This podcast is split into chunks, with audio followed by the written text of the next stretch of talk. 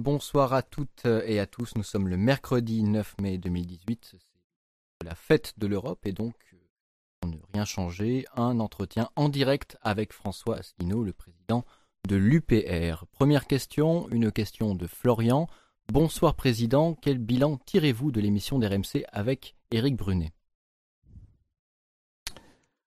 Eh bien, bonsoir à toutes et à tous. Nous sommes donc le 9 mai, c'est prétendument la journée de l'Europe. Nous, on a voulu faire en sorte que ce soit la journée de la sortie de l'Europe.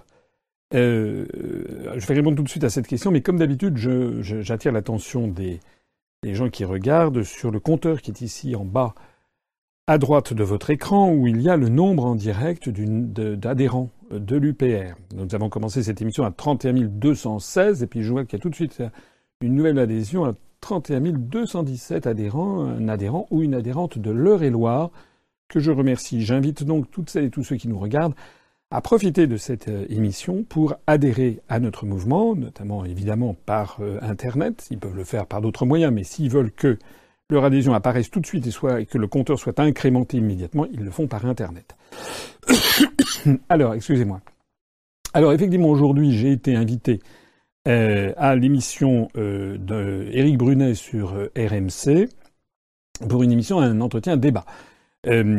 C'est à marquer d'une pierre blanche parce que ça faisait quand même bien longtemps que je n'avais pas été invité à RMC, en fait depuis l'élection présidentielle, même si je dois le reconnaître, lorsque nous avions participé le 22 mars dernier à, avec une toute petite délégation à la manifestation de soutien aux cheminots de la SNCF, le lendemain, Éric Brunet m'avait appelé, m'avait demandé par téléphone mes réactions en quelques, minutes. Euh, là, j'observe que j'ai donc été invité. J'avais d'ailleurs été invité hier euh, par RT Télévision. Alors, je suppose, moi là-dedans, ce sont des mystères. Hein. Nous, nous intervenons, on ne vous raconte pas tout, mais nous intervenons beaucoup, notamment euh, directement auprès des chaînes de radio et de télévision pour faire cesser ce scandale que constitue le fait que nous ne soyons présents dans aucun grand média du pays. Nous intervenons également auprès du CSA. Alors peut-être que certains de ces efforts ont porté leurs fruits, je l'espère.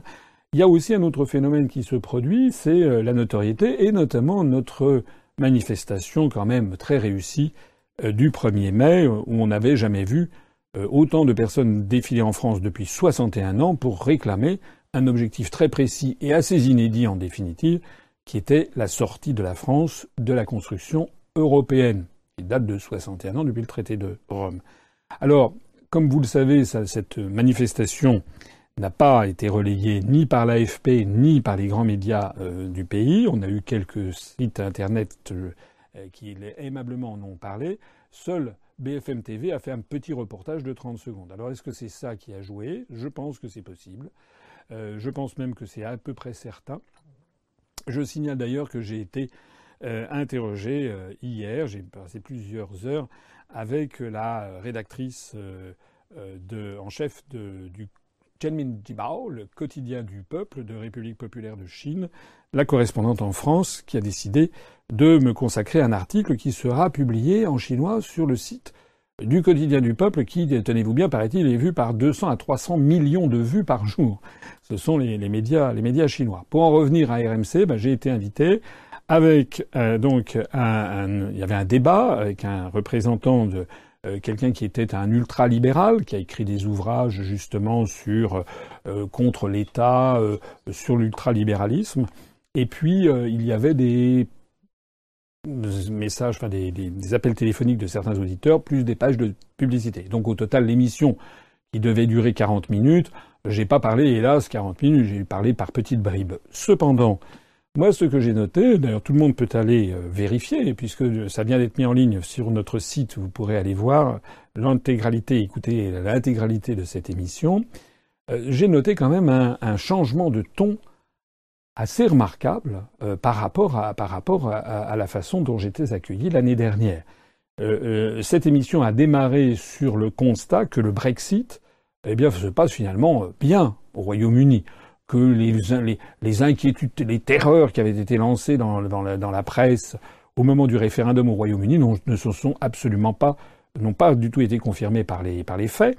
Et il se trouve que la personne avec laquelle je débattais, qui par ailleurs est un ultralibéral, lui-même a confirmé le fait que ça se passait bien au Royaume-Uni. Alors bon, on peut chipoter la croissance ci, la croissance ça, mais le, taux de chômage est plus de deux fois inférieur à ce qu'il est en France. Il y a des investissements étrangers massifs venant de l'étranger. Il y a euh, aucune aucune fuite. De, on avait annoncé que 100 000 emplois de la city londonienne allaient, allaient se réfugier euh, euh, sur le continent. Maintenant, le Financial Times ne parle plus que de 3 000 et encore. Donc tout ceci, en fait, on se rend compte, eh bien, que ceux qui avaient voulu paniquer la population britannique et au-delà d'ailleurs les peuples d'Europe, eh bien, encore une fois, ont menti. Je dis encore une fois parce que j'ai eu l'occasion au début de cette émission d'ailleurs de rappeler que c'était la même chose qui s'était produite en 2003 au moment du référendum en Suède, le 14 septembre 2003, pour ou contre l'adoption de l'euro. Alors, vous allez écouter cette émission. Moi, je trouve d'abord que j'ai été quand même très gentiment, euh, très gentiment accueilli par Éric Brunet et ses collaborateurs, et que sur le fond du sujet, vous allez voir, on entend Éric Brunet qui dit mais finalement, euh, en définitive, eh bien, euh, il faudrait peut-être que les médias mainstream se posent des questions différentes de d'habitude. Euh, peut-être il faudrait-il poser, effectivement, se poser la question du maintien de la France dans l'Union européenne, la question du Frexit. Et il m'a rendu d'ailleurs hommage à plusieurs reprises en disant vous avez été, Monsieur Asselineau, le candidat du Frexit, personne ne peut le contester. C'était l'année dernière, etc. Voilà, moi j'ai été surpris par ce changement de, tonalité, qui s'explique quand même par le fait que les, événements nationaux et internationaux ne cessent de s'aggraver. Je pense qu'on va en parler d'ailleurs tout à l'heure peut-être sur l'affaire iranienne. Et que, euh, par ailleurs, la situation dans l'ensemble des pays d'Europe ne cesse de, de s'aggraver aussi. L'édifice européen est désormais menacé de toutes parts. Donc je pense qu'il y a des, probablement des personnes euh, qui se posent des questions et qui se disent qu'il faudrait peut-être un petit peu écouter des voix dissonantes. Voilà. Je pense aussi, d'ailleurs, pourquoi ne pas le cacher, que euh, un certain nombre de nos adhérents, de nos sympathisants, euh, ont pu écrire, à mon avis, euh, très poliment, en disant il faut, ça serait bien d'inviter, d'inviter M. Asselineau, et que peut-être au bout du compte, ils se sont dit, bah, on va quand même l'inviter. En tout cas, faites-vous un jugement par vous-même. Il me semble en tout cas que j'ai été assez, assez persuasif au cours de ce, au cours de ce, de ce débat, qui m'a permis d'ailleurs de remettre quelques pendules au point. Je vous laisse le découvrir. Nouvelle question, vous êtes plus de 1500 à suivre euh, l'entretien en direct de François Asselineau. Nouvelle question. Bonsoir Monsieur Asselineau, comment analysez-vous la récente démission du PDG d'Air France en vous remerciant? Alors je remercie, on vient d'avoir un nouvel adhérent, 31 218, donc un adhérent ou une adhérente qui vient des Hauts-de-Seine. Euh, j'ai vu la démission de Jean-Marc Janaillac. Il se trouve que je connais un petit peu Jean-Marc Janaillac, puisque lorsque j'étais directeur de cabinet du ministre du Tourisme dans, du gouvernement, dans le gouvernement Alain Juppé j'étais auprès de Madame de Panafieux. Euh, il était lui-même l'un des responsables euh, de, des services du tourisme de l'État euh, à l'époque. Voilà. Je pense que c'est un homme qui est un homme, je dirais un homme bien. Enfin, je ne le connais pas très bien, mais c'était quand même quelqu'un de, de bien. Je pense qu'il a voulu bien faire. Je pense qu'il était dans des contraintes qui sont c'est ce qu'on appellerait en mathématiques une équation surdéterminée, c'est-à-dire qu'il y a trop de contraintes qui sont exclusives les unes des autres. Il est dans une contrainte qui est la contrainte fondamentale imposée par la construction européenne de la libéralisation, de la libéralisation des services, notamment des services aériens.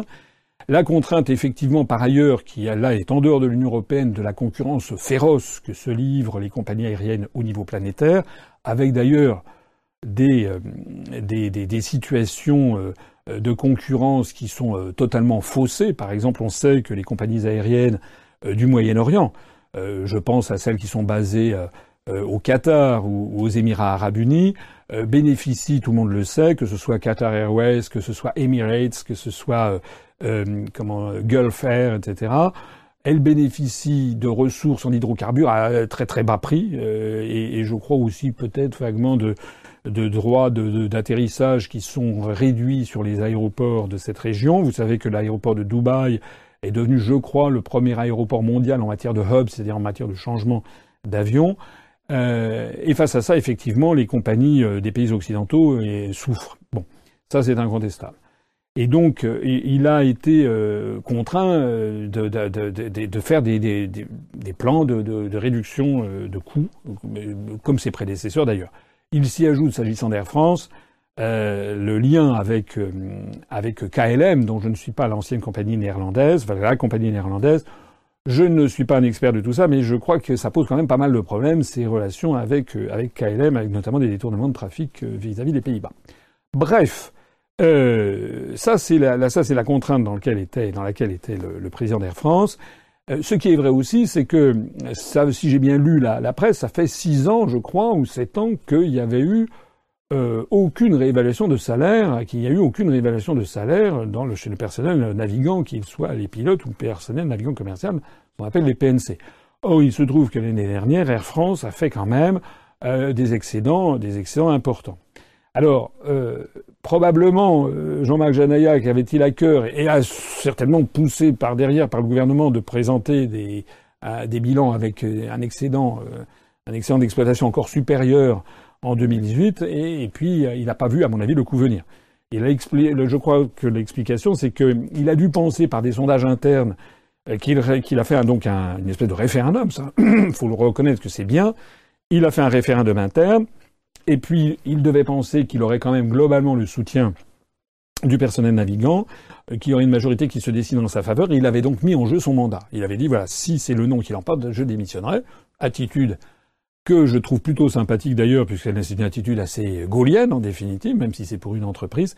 Et puis, ça a été la déconfiture pour lui, puisque en définitive, il y a eu 55% des, des, agents qui ont d'Air France qui ont voté et qui ont voté non, et donc il a présenté sa démission. Voilà. Alors euh, maintenant, bon, on va certainement lui trouver un successeur.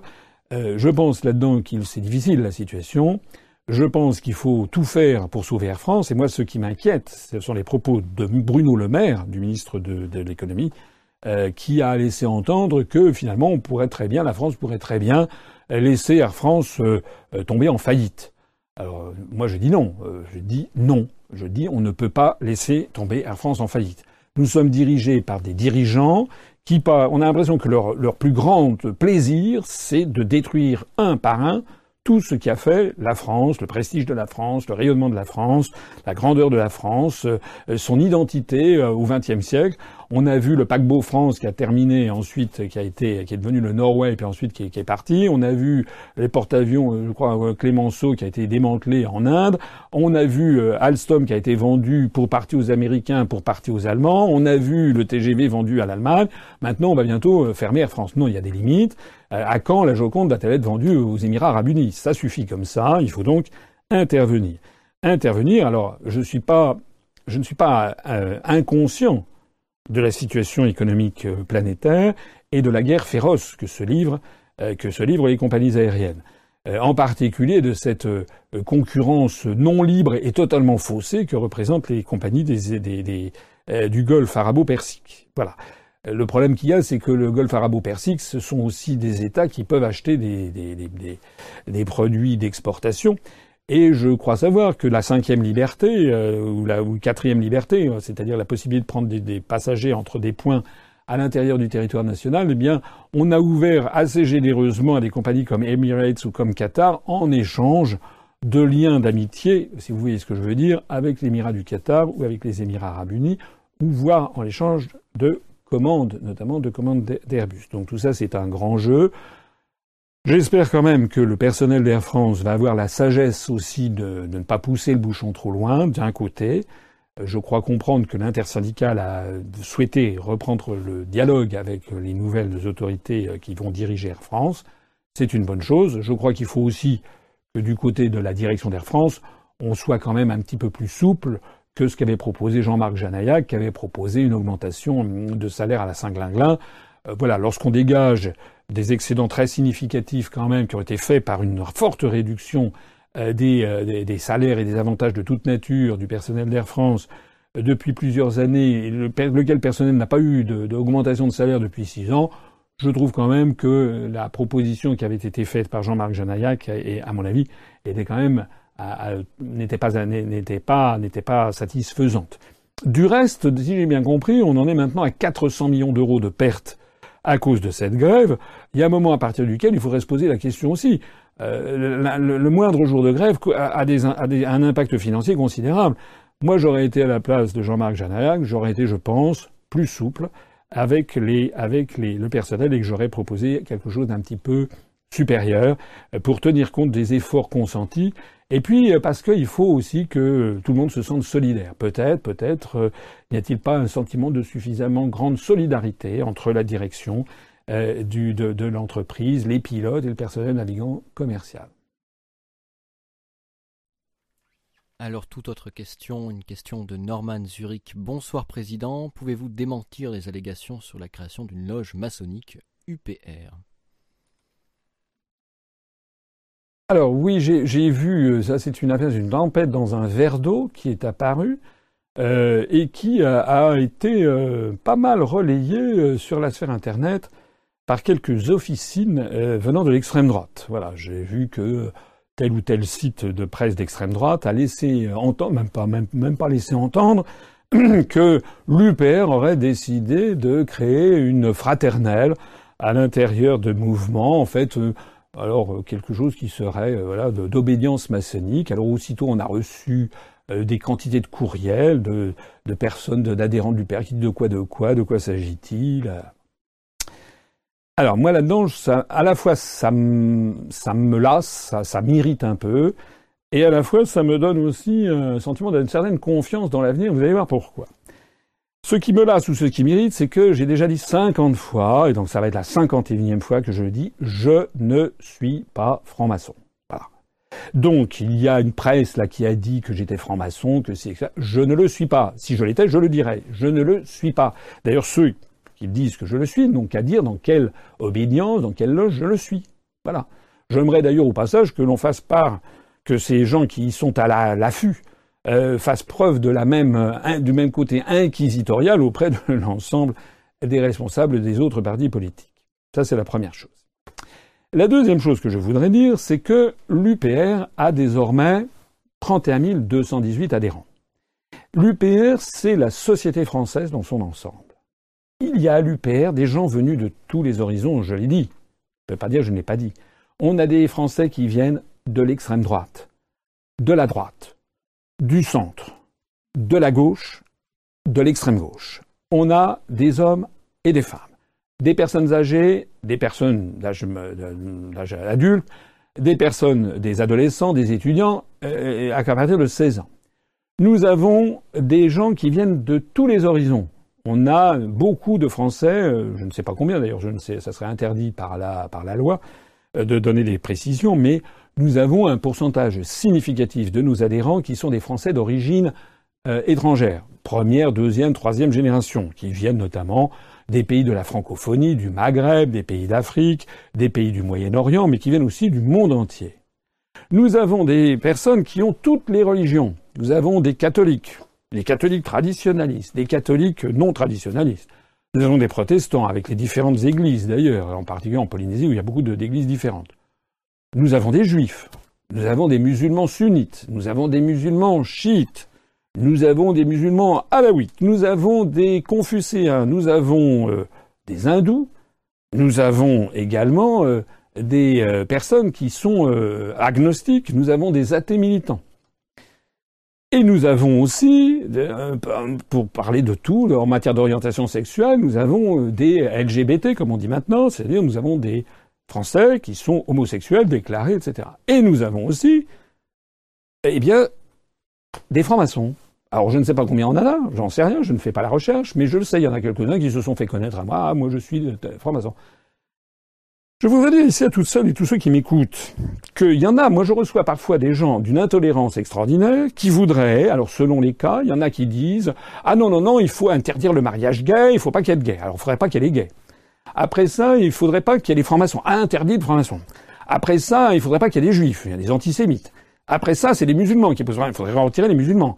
Après ça, ce sont les gens de gauche qui sont pas bien. Donc il faudrait, chasser les gens de gauche. Et puis pour les gens de gauche, ce sont l'extrême droite. Il faudrait chasser l'extrême droite. Et puis il faudrait chasser les gens des républicains. Au bout du compte, euh, l'UPR, ça serait quoi? Ça serait quoi? Une cabine téléphonique avec trois personnes à l'intérieur. L'UPR, comme l'avait dit André Malraux en parlant du mouvement gaulliste dans les années 60, c'est le métro à 6 heures du soir. C'est-à-dire, il tout le monde. Donc, il y a tout le monde. Voilà. Alors, qu'est-ce qui s'est passé dans cette affaire? Ben, Je demandais de quoi, de quoi, de quoi s'agit-il? Il se trouve que nous avons un adhérent dans le VA qui est franc-maçon. c'est très bien. Moi, je ne vois pas malice à ce que les gens soient euh, francs-maçons, soient catholiques, traditionnalistes, protestants, musulmans, juifs, athées, agnostiques, etc., etc. Mais ça doit rester dans leur sphère privée. Or, ce qui s'est passé avec cet adhérent, c'est que, sans demander l'avis de personne, il a lancé une initiative. Alors, peut-être a-t-il cru bien faire, je n'en sais rien. Mais il a lancé une initiative qui est totalement contraire au principe de l'Union populaire républicaine, puisque je rappelle que quiconque a lu la charte sait que nous combattons le communautarisme, que pour nous il n'y a que des citoyens français, quelles que soient par ailleurs leurs opinions politiques, leurs orientations sexuelles, leurs origines ethniques, leur appartenance ou non à telle ou telle association ou société philomatique ou société de philosophie, mais ça, c'est dans leur sphère privée, et ça ne vient pas perturber le fait que tous les adhérents de l'UPR doivent partager l'objectif de notre mouvement politique. Alors, nous, nous ne faisons pas la chasse à quiconque. D'ailleurs, il se trouve que euh, cet adhérent euh, était connu, était répertorié euh, sans, sans difficulté. Il a pris une initiative qui n'est pas, qui n'a pas proposé au Bureau national. Il s'est approprié les logos euh, du mouvement et il a lancé une fraternelle pour essayer de rassembler autour de lui, paraît-il, qu'il quelques adhérents francs-maçons. Donc nous lui avons signifié que nous n'étions pas d'accord et que nous lui demandions de retirer tout ceci qui n'avait pas eu du tout l'approbation. Alors, tout, tout, ceci est un peu irritant parce que euh, euh, il y a aussitôt évidemment des gens qui se sont lancés sur cette opération pour faire croire que c'était l'UPR qui avait décidé de ci ou de ça. De ce que je crois savoir, cet adhérent donc va à, supprimer tout ce qu'il y avait. On va examiner le cas avec le Bureau national pour voir si nécessité il y a de prendre des euh, sanctions à son, à son égard, pour avoir euh, notamment euh, piétiné les règles de fonctionnement interne de notre mouvement. Mais vous voyez bien qu'il y a dans cette affaire une volonté d'un certain nombre d'officines d'essayer de nous montrer pour ce que nous ne sommes pas. Et c'est ça qui me donne finalement, comme je le disais en préambule, euh, un certain espoir pour la suite, parce que ça veut dire que nous gênons. Voilà ce qui se passe. Nous gênons terriblement. Et donc, comme on n'a rien pu trouver sur moi, je ne fais pas de détournement de fonds, je n'ai pas d'affaires de meurtre, je ne fais pas de harcèlement, je ne fais pas, je n'ai pas, je n'ai, je n'ai j'ai un casier judiciaire vierge. Je, les gens, je peux vous dire que j'imagine qu'il y a beaucoup de gens qui ont essayé de gratter. Ils n'ont rien trouvé. En plus de ça, tout ce que j'ai pu dire depuis 11 ans se révèle exact. En plus de ça, les esprits sont en train d'évoluer rapidement. On en parlait tout à l'heure avec l'émission de Éric Brunet. En plus de ça, je vois arriver à l'UPR des gens de plus en plus nombreux, y compris des personnes qui ont quitté notre mouvement il y a quatre ou cinq ans ou six ans, en disant qu'on n'arriverait à rien, qu'il fallait ci, qu'il fallait ça, et puis en définitive, notamment au vu de la réussite de notre manifestation du 1er mai qui revient. Eh bien, tout ceci gêne et embarrasse, donc certains essayent, très probablement, de nous jeter des boules puantes ou d'essayer de nous entraîner là-dedans. Voilà ce que je voulais dire sur cette affaire que j'espère close. Non, je ne suis pas franc-maçon. Non, l'UPR ne pourchasse pas non plus les francs-maçons, parce que ça, c'est un mouvement, ce sont l'extrême droite qui le fait. L'UPR n'est pas un mouvement maçonnique, l'UPR n'est pas un mouvement anti-maçonnique, l'UPR est un mouvement républicain qui entend faire respecter les principes de la République. Tout le monde est le bienvenu à l'UPR, quel que soit encore une fois, ses origines ethniques, ses opinions politiques, ses opinions religieuses, son appartenance à telle ou telle association, à condition qu'il laisse ça dans sa sphère privée, son orientation sexuelle aussi, j'oubliais, à condition qu'il laisse ça dans sa sphère privée et que tout le monde se tienne la main dans l'objectif qui est le nôtre, qui est celui de rendre aux Français leur liberté, leur indépendance et leur souveraineté nationale. Faites donc moi confiance, et je voudrais dire ici à tous ceux qui euh, saute sur n'importe quoi euh, qui, qui, ce qui rôde sur Internet, de faire preuve d'un petit peu de discernement. Hein. ça fait quand même 11 ans que les gens me connaissent. Est-ce que je suis fiable ou pas? Est-ce que je suis digne de confiance ou pas? Si vous pensez que non, eh bien à ce moment-là, effectivement, quittez. Mais ne vous laissez pas intimider, influencer par n'importe quel trollage sur Internet, je vous en prie. On a quand même beaucoup mieux à faire que ça. Ceci étant clos, une nouvelle question, euh, une question de Deux Sucres TV.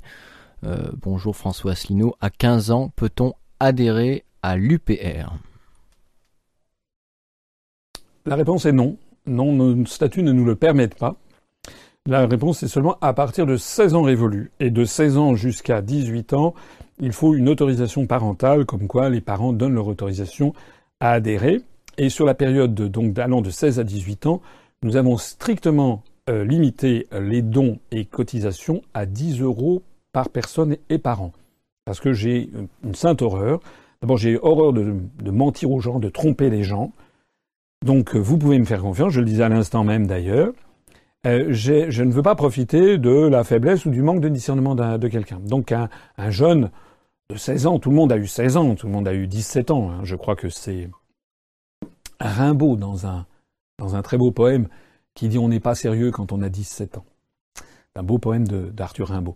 Euh, dans ce genre de situation, euh, je ne veux pas qu'un jeune euh, se laisse aller à, mettre trop d'argent, à verser trop d'argent à notre mouvement. Donc 10 euros maximum. Après 18 ans, évidemment, là, l'adhésion est libre puisque les gens sont majeurs. Voilà la réponse. Simplement, si ce jeune a 15 ans, ben, qu'il prenne un petit peu son mal en patience. Rien ne l'interdit.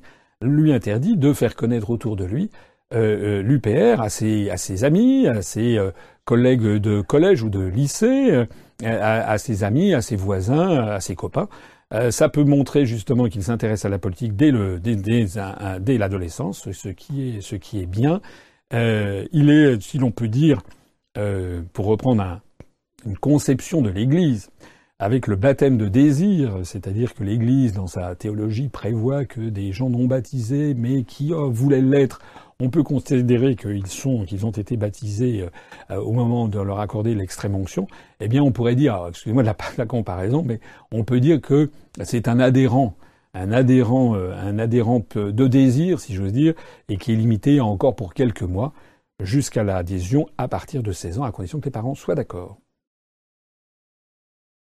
Vous êtes plus de 2300 à visionner cet entretien en direct de François Asselineau en cette fête de l'Europe. Une nouvelle question, une question de Bernard Etienne. Dernière minute, pourquoi les entreprises françaises devraient-elles quitter l'Iran suite aux remises de sanctions envers ce pays par Washington? Et que risque la France si elle refuse, si elle refuse, pardon? Alors là, c'est une question qui est très très très très très très grave, très importante, parce qu'elle fait référence non seulement à cette question, qui est une sous-question d'un problème plus général, qui est la décision qui a été prise par le président Donald Trump euh, de euh, sortir unilatéralement de l'accord iranien, de l'accord nucléaire iranien qui avait été mis sur pied il y a quelques années avec combien de difficultés d'ailleurs, avec combien de difficultés, et qui est lié à, côté de l'Iran, il y avait donc les États-Unis d'Amérique, la Russie, euh, la France, euh, l'Allemagne, euh, le Royaume-Uni, qui étaient parvenus à, un accord pour à la fois autoriser la République islamique d'Iran à développer un programme électronucléaire légitime et à la fois pour lui interdire de participer à la prolifération nucléaire. Alors, bon, on peut penser, alors c'est toute une autre histoire, savoir si c'est légitime ou pas. Euh, moi, je suis effectivement pour euh, euh, favoriser la, non-dissémination nucléaire, donc pour essayer d'empêcher la dissémination des armes atomiques. Ça, c'est, je suis d'accord avec ça. D'où d'ailleurs les politiques vis-à-vis de l'Iran, vis-à-vis de la Corée du Nord. c'est sage. mais ce qui est un peu gênant dans toutes ces histoires, c'est que ce soit des puissances qui sont elles-mêmes euh, qui sont elles-mêmes détentrices de l'arme nucléaire qui fassent la leçon aux autres. C'est-à-dire euh, qui disent aux autres faites ce que je vous demande de faire, ne faites pas ce que j'ai fait moi-même. Donc c'est quand même un petit problème conceptuel. Voilà. De la même façon que tout le monde sait dans la région que l'État d'Israël dispose d'armes nucléaires, et donc c'est vrai que vu de vue de Téhéran, vu d'un certain nombre de pays de la région, c'est quand même un peu fort de café qu'on interdise à l'Iran d'avoir des armes nucléaires, alors qu'il y a des puissances les États-Unis d'Amérique qui ont notamment des, des, sous-marins tireurs d'engins avec des forces nucléaires, notamment dans le Golfe arabo-persique ou en Méditerranée, euh, plus l'État d'Israël qui dispose de cet armement. Bref, j'entrerai pas dans tout ce débat. En attendant, il y avait un accord qui avait été trouvé, un accord assez opportun, qui avait permis de vérifier que l'Iran ne développait pas d'armes nucléaires, euh, et cet accord était vérifié régulièrement par les experts de l'Agence internationale de l'énergie atomique, l'AIEA, qui d'ailleurs a certifié encore aujourd'hui même, après la décision de Donald Trump, a, certifié qu'il y avait effectivement que l'Iran respectait ses contraintes. Alors, dans ce cadre, il avait été décidé de lever les contraintes économiques qui avaient, qui avaient pesé sur l'Iran. Une contrainte qui était imposée euh, par l'ensemble des pays de l'OCDE, mais sous la pression américaine. Alors ce que vient de faire Donald Trump, euh, c'est très choquant parce qu'il s'est retiré unilatéralement d'un accord qui euh, globalement fonctionnait bien et qui globalement avait permis au passage de euh, lever les sanctions vis-à-vis de la République islamique d'Iran, d'asseoir d'ailleurs le pouvoir du président actuel de la République, le président Rouhani, dont vous savez que ça n'est pas l'autorité suprême, puisque euh, l'autorité suprême en Iran, c'est l'ayatollah Khamenei, c'est-à-dire celui, le, le guide de la révolution. Mais le président de la République n'a qu'une partie du pouvoir, mais quand même c'est le président de la République islamique d'Iran, qui fait partie de ce qu'on appelle les modernistes ou les progressistes, et qui voulait un petit peu ouvrir le, pays sur le monde extérieur, et donc c'est peut-être pour lui un succès. Le fait que les États-Unis se retirent affaiblit la position de ce réformateur, du président euh, Rouhani, et renforce la position du clan conservateur le plus dur qu'il y a en Iran. C'est la première chose. La deuxième chose, c'est que ça ouvre la boîte de Pandore. Que va faire l'Iran? La troisième chose, et c'était là la question que posait l'internaute, c'est que les États-Unis ont décidé non seulement de se retirer, mais de revenir à l'imposition des sanctions qu'ils avaient prévues auparavant.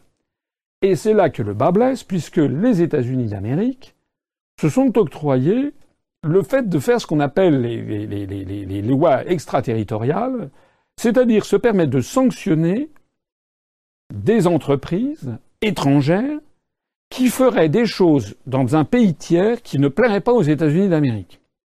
En particulier, les États-Unis d'Amérique ont dit, Donald Trump a dit, voilà, euh, euh, aux entreprises françaises, PSA, Renault notamment, qu'elles avaient six mois pour dégager, s'en aller de, la République islamique d'Iran. Elles n'ont plus le droit de le faire. J'imagine qu'il va y avoir aussi des banques, etc. C'est quand même assez extraordinaire.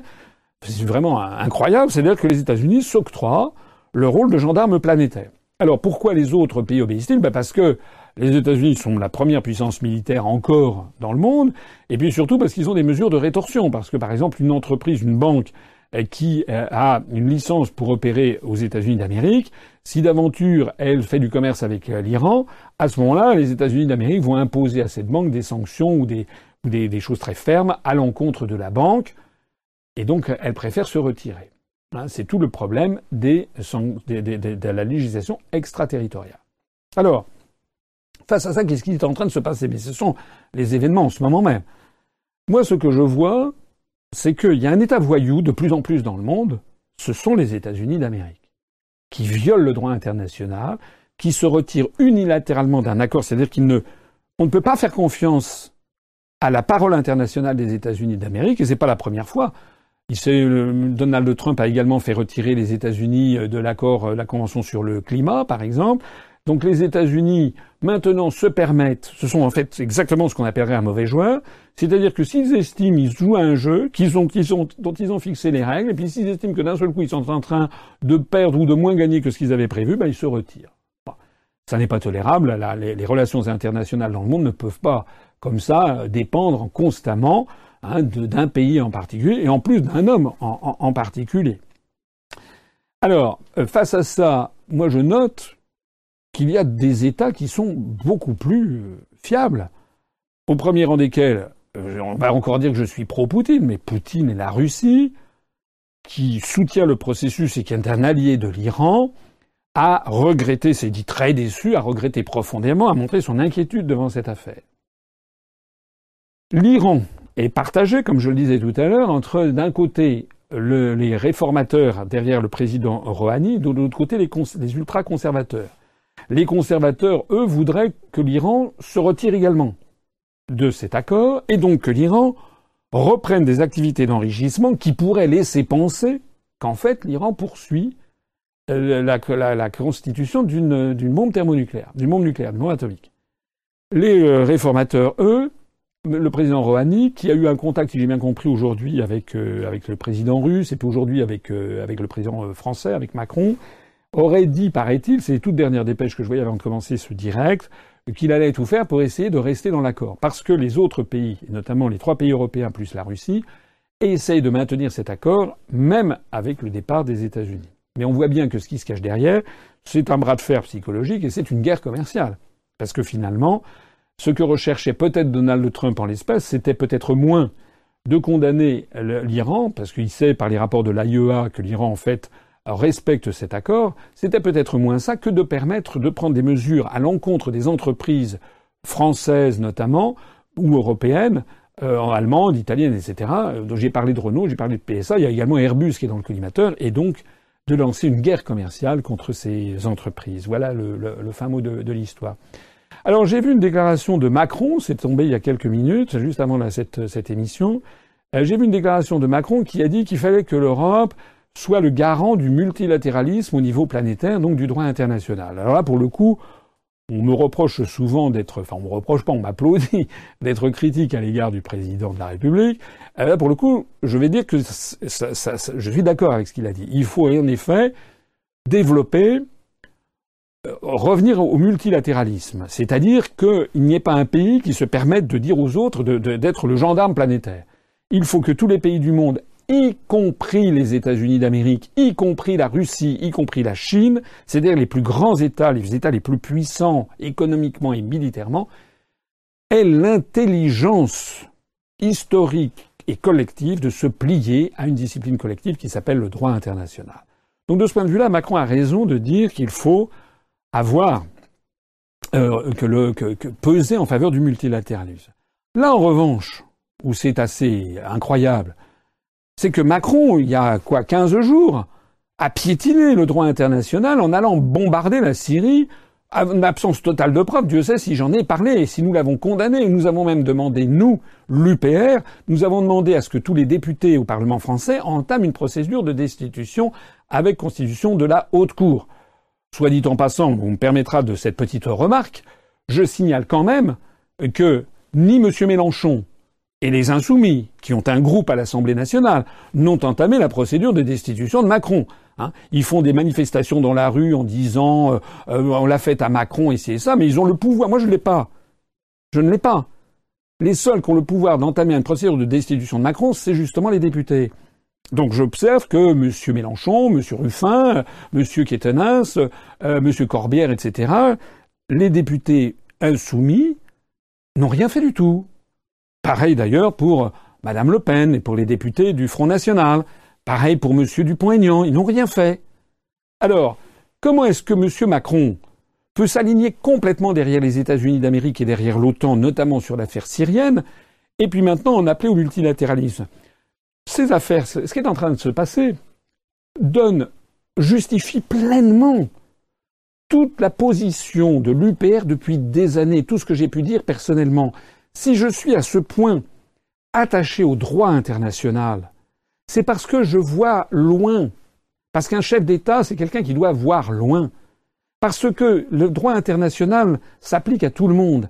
Et si la France ne respecte pas le droit international parce qu'elle se plie aux États-Unis d'Amérique, lorsque les États-Unis d'Amérique maintenant violent de nouveau le droit international, cette fois-ci pour s'attaquer à des entreprises, notamment françaises, présentes en Iran, eh bien à ce moment-là, d'un seul coup, Macron se rend compte qu'il est gros gens comme devant, comme on disait, c'est-à-dire qu'il est le dindon de la farce. Il faut absolument respecter le droit international pour aujourd'hui, pour demain et pour après-demain, pour nous, pour nos enfants, pour nos petits-enfants, parce que c'est une loi éternelle que la roue tourne. On voit bien que les États-Unis d'Amérique sont dans un processus de déclin relatif. Euh, je rappelle qu'en 1945, le PIB des produits intérieurs bruts des États-Unis, c'était à peu près 40% du PIB planétaire. Ils sont tombés à 18%. Maintenant, nous avons des puissances émergentes, la Chine, l'Inde, qui vont devenir les premières. La Chine est d'ores et déjà la première économie du monde. Si dans 5 ans, 15 ans, 30 ans, nous voulons que la Chine nous respecte, que l'Inde nous respecte, que la Russie nous respecte, eh bien, il faut que Aujourd'hui, on impose le respect nous-mêmes en imposant aux États-Unis de respecter ce droit international. Ça, c'est, me semble-t-il, quelque chose de très important. Et j'en reviens, et je terminerai là-dessus.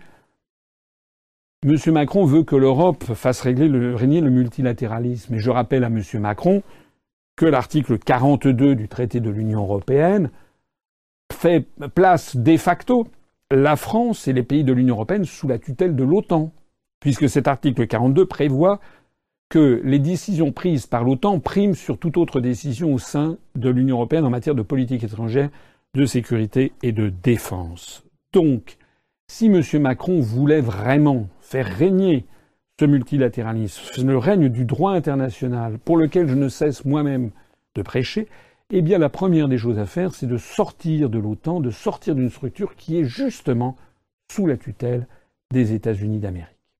J'en terminerai. Je suis un petit peu long, mais c'est un sujet, je, crois que c'est la, question la plus importante du, moment, euh, parce que derrière ça, il y a quand même un risque de relance de la course à l'armement nucléaire en Iran, euh, de risque d'intervention militaire américaine ou israélienne, on l'a vu, le bombardement de la Syrie, où il y avait notamment des, des, Iraniens qui ont été tués, donc il y a un risque d'embrasement général. Donc la situation, elle est vraiment très sérieuse. Très sérieuse. Cette, situation, cette question est grave. Je voudrais en revenir et terminer là-dessus en parlant du rôle de l'Organisation des Nations Unies.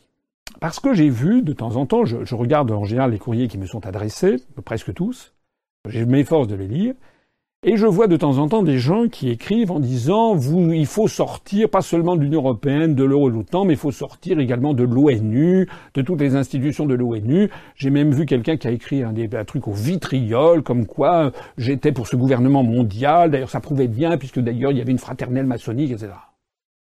Il faudrait un petit peu redescendre sur terre. Non, l'ONU n'est pas un gouvernement mondial. Parce que le Conseil de sécurité, ce n'est pas un gouvernement mondial. Non, l'ONU n'est pas sous la tutelle de l'OTAN. L'ONU, le problème de l'Organisation des Nations Unies, c'est qu'elle fonctionne mal depuis sa création. Et pourquoi elle fonctionne mal? Parce que l'ONU, c'est le centre où convergent les conflagrations des intérêts nationaux des 193 États qui en font partie, et en particulier des plus grands. La Russie, les États-Unis d'Amérique, la Chine, l'Inde, la France, le Royaume-Uni, l'Allemagne, etc. C'est là que tout converge. Donc c'est le point focal de la confrontation des différents intérêts géopolitiques des peuples du monde. Avant de dire qu'il faudrait sortir de l'ONU, alors même que Charles de Gaulle, certes Charles de Gaulle disait que c'était un machin, mais Charles de Gaulle avait obtenu que la France membre, un siège de membre permanent au Conseil de sécurité avec droit de veto, et jamais de Gaulle n'avait envisagé un instant de quitter l'ONU. Donc, avant que ceux qui lancent ça ne réfléchissent pas. L'ONU, au contraire, doit être renforcée parce que c'est l'ONU qui fait respecter le droit international. Le problème actuellement, c'est que l'ONU est trop faible.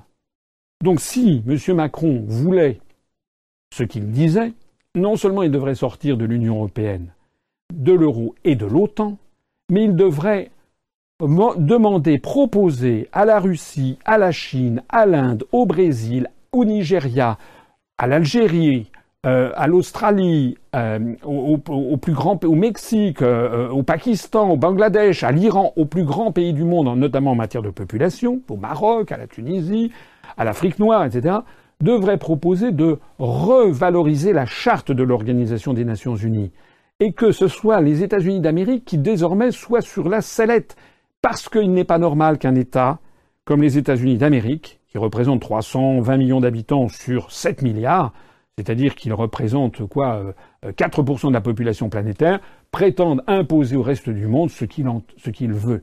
Le troisième millénaire, pour être pacifique, doit être un univers où toutes les nations, tous les États aient des relations avec l'ensemble du reste du monde, sans parler de pôle, le pôle, vous savez, le monde multipolaire de Samuel Huntington, et où chaque État défende légitimement ses intérêts nationaux mais est le souci de respecter cette espèce de code de la route planétaire qui s'appelle le droit international. C'est la raison pour laquelle il faut militer pour redonner à la charte de l'ONU toute sa vigueur.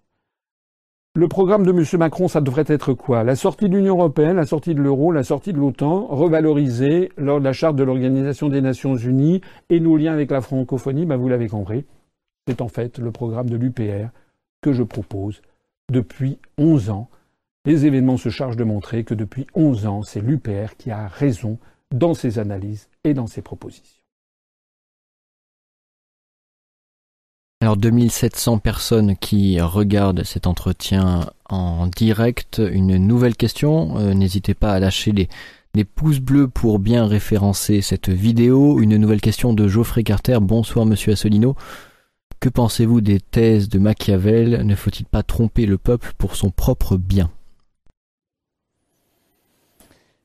Euh, alors, je vais répondre à cette question, mais euh, nous en sommes, à, on a fait un bond là de, des adhésions, donc on en est à 31 223. On avait commencé à 216, donc on est à 7 nouveaux adhérents au cours de cette euh, émission. au bout de, de, de 45 minutes d'émission. Je remercie tous ces nouveaux adhérents. Le dernier ou la dernière vient du département du Nord, qu'il soit ou qu'elle soit bien accueillis parmi nous. C'est vraiment le moment de se mobiliser, c'est vraiment le moment de se serrer les coudes alors que la situation internationale s'améliore, semble-t-il, du côté de la Corée, s'aggrave beaucoup du côté du Moyen-Orient. Machiavel. Machiavel, alors tous les internautes ne savent peut-être pas qui est Machiavel. Bon, on me prend toujours un pied de cours, moi, ici.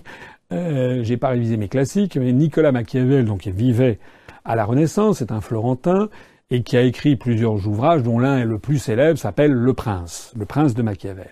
Le Prince dont on dit qu'il était sur la table de nuit de Charles Quint euh, tout au long de la carrière de Charles Quint. Il paraît que Charles Quint, donc, qui était l'adversaire, l'ennemi juré de François Ier, avait, paraît-il, sur sa table de nuit trois ouvrages, qui étaient la Sainte Bible d'une part, c'est ce que tous les, les souverains à l'époque avaient sur leur table de chevet, deuxièmement le Prince de Machiavel, et puis troisièmement euh, le livre du courtisan, le Libro del Cortegiano, de, de, comment dirais-je, de euh, euh, son nom m'échappe, il a eu son, portrait fait par euh, Raphaël, euh, qui est au musée du, Louvre. Le livre du courtisan de Balthazar Castiglione. Voilà. Donc ça, c'était les trois ouvrages qu'avait Charles Quint. Qu'est-ce qu'il y a dans le Prince de Machiavel? Dans le Prince de Machiavel, c'est ce qui a donné l'idée du machiavélisme, c'est l'idée des ruses.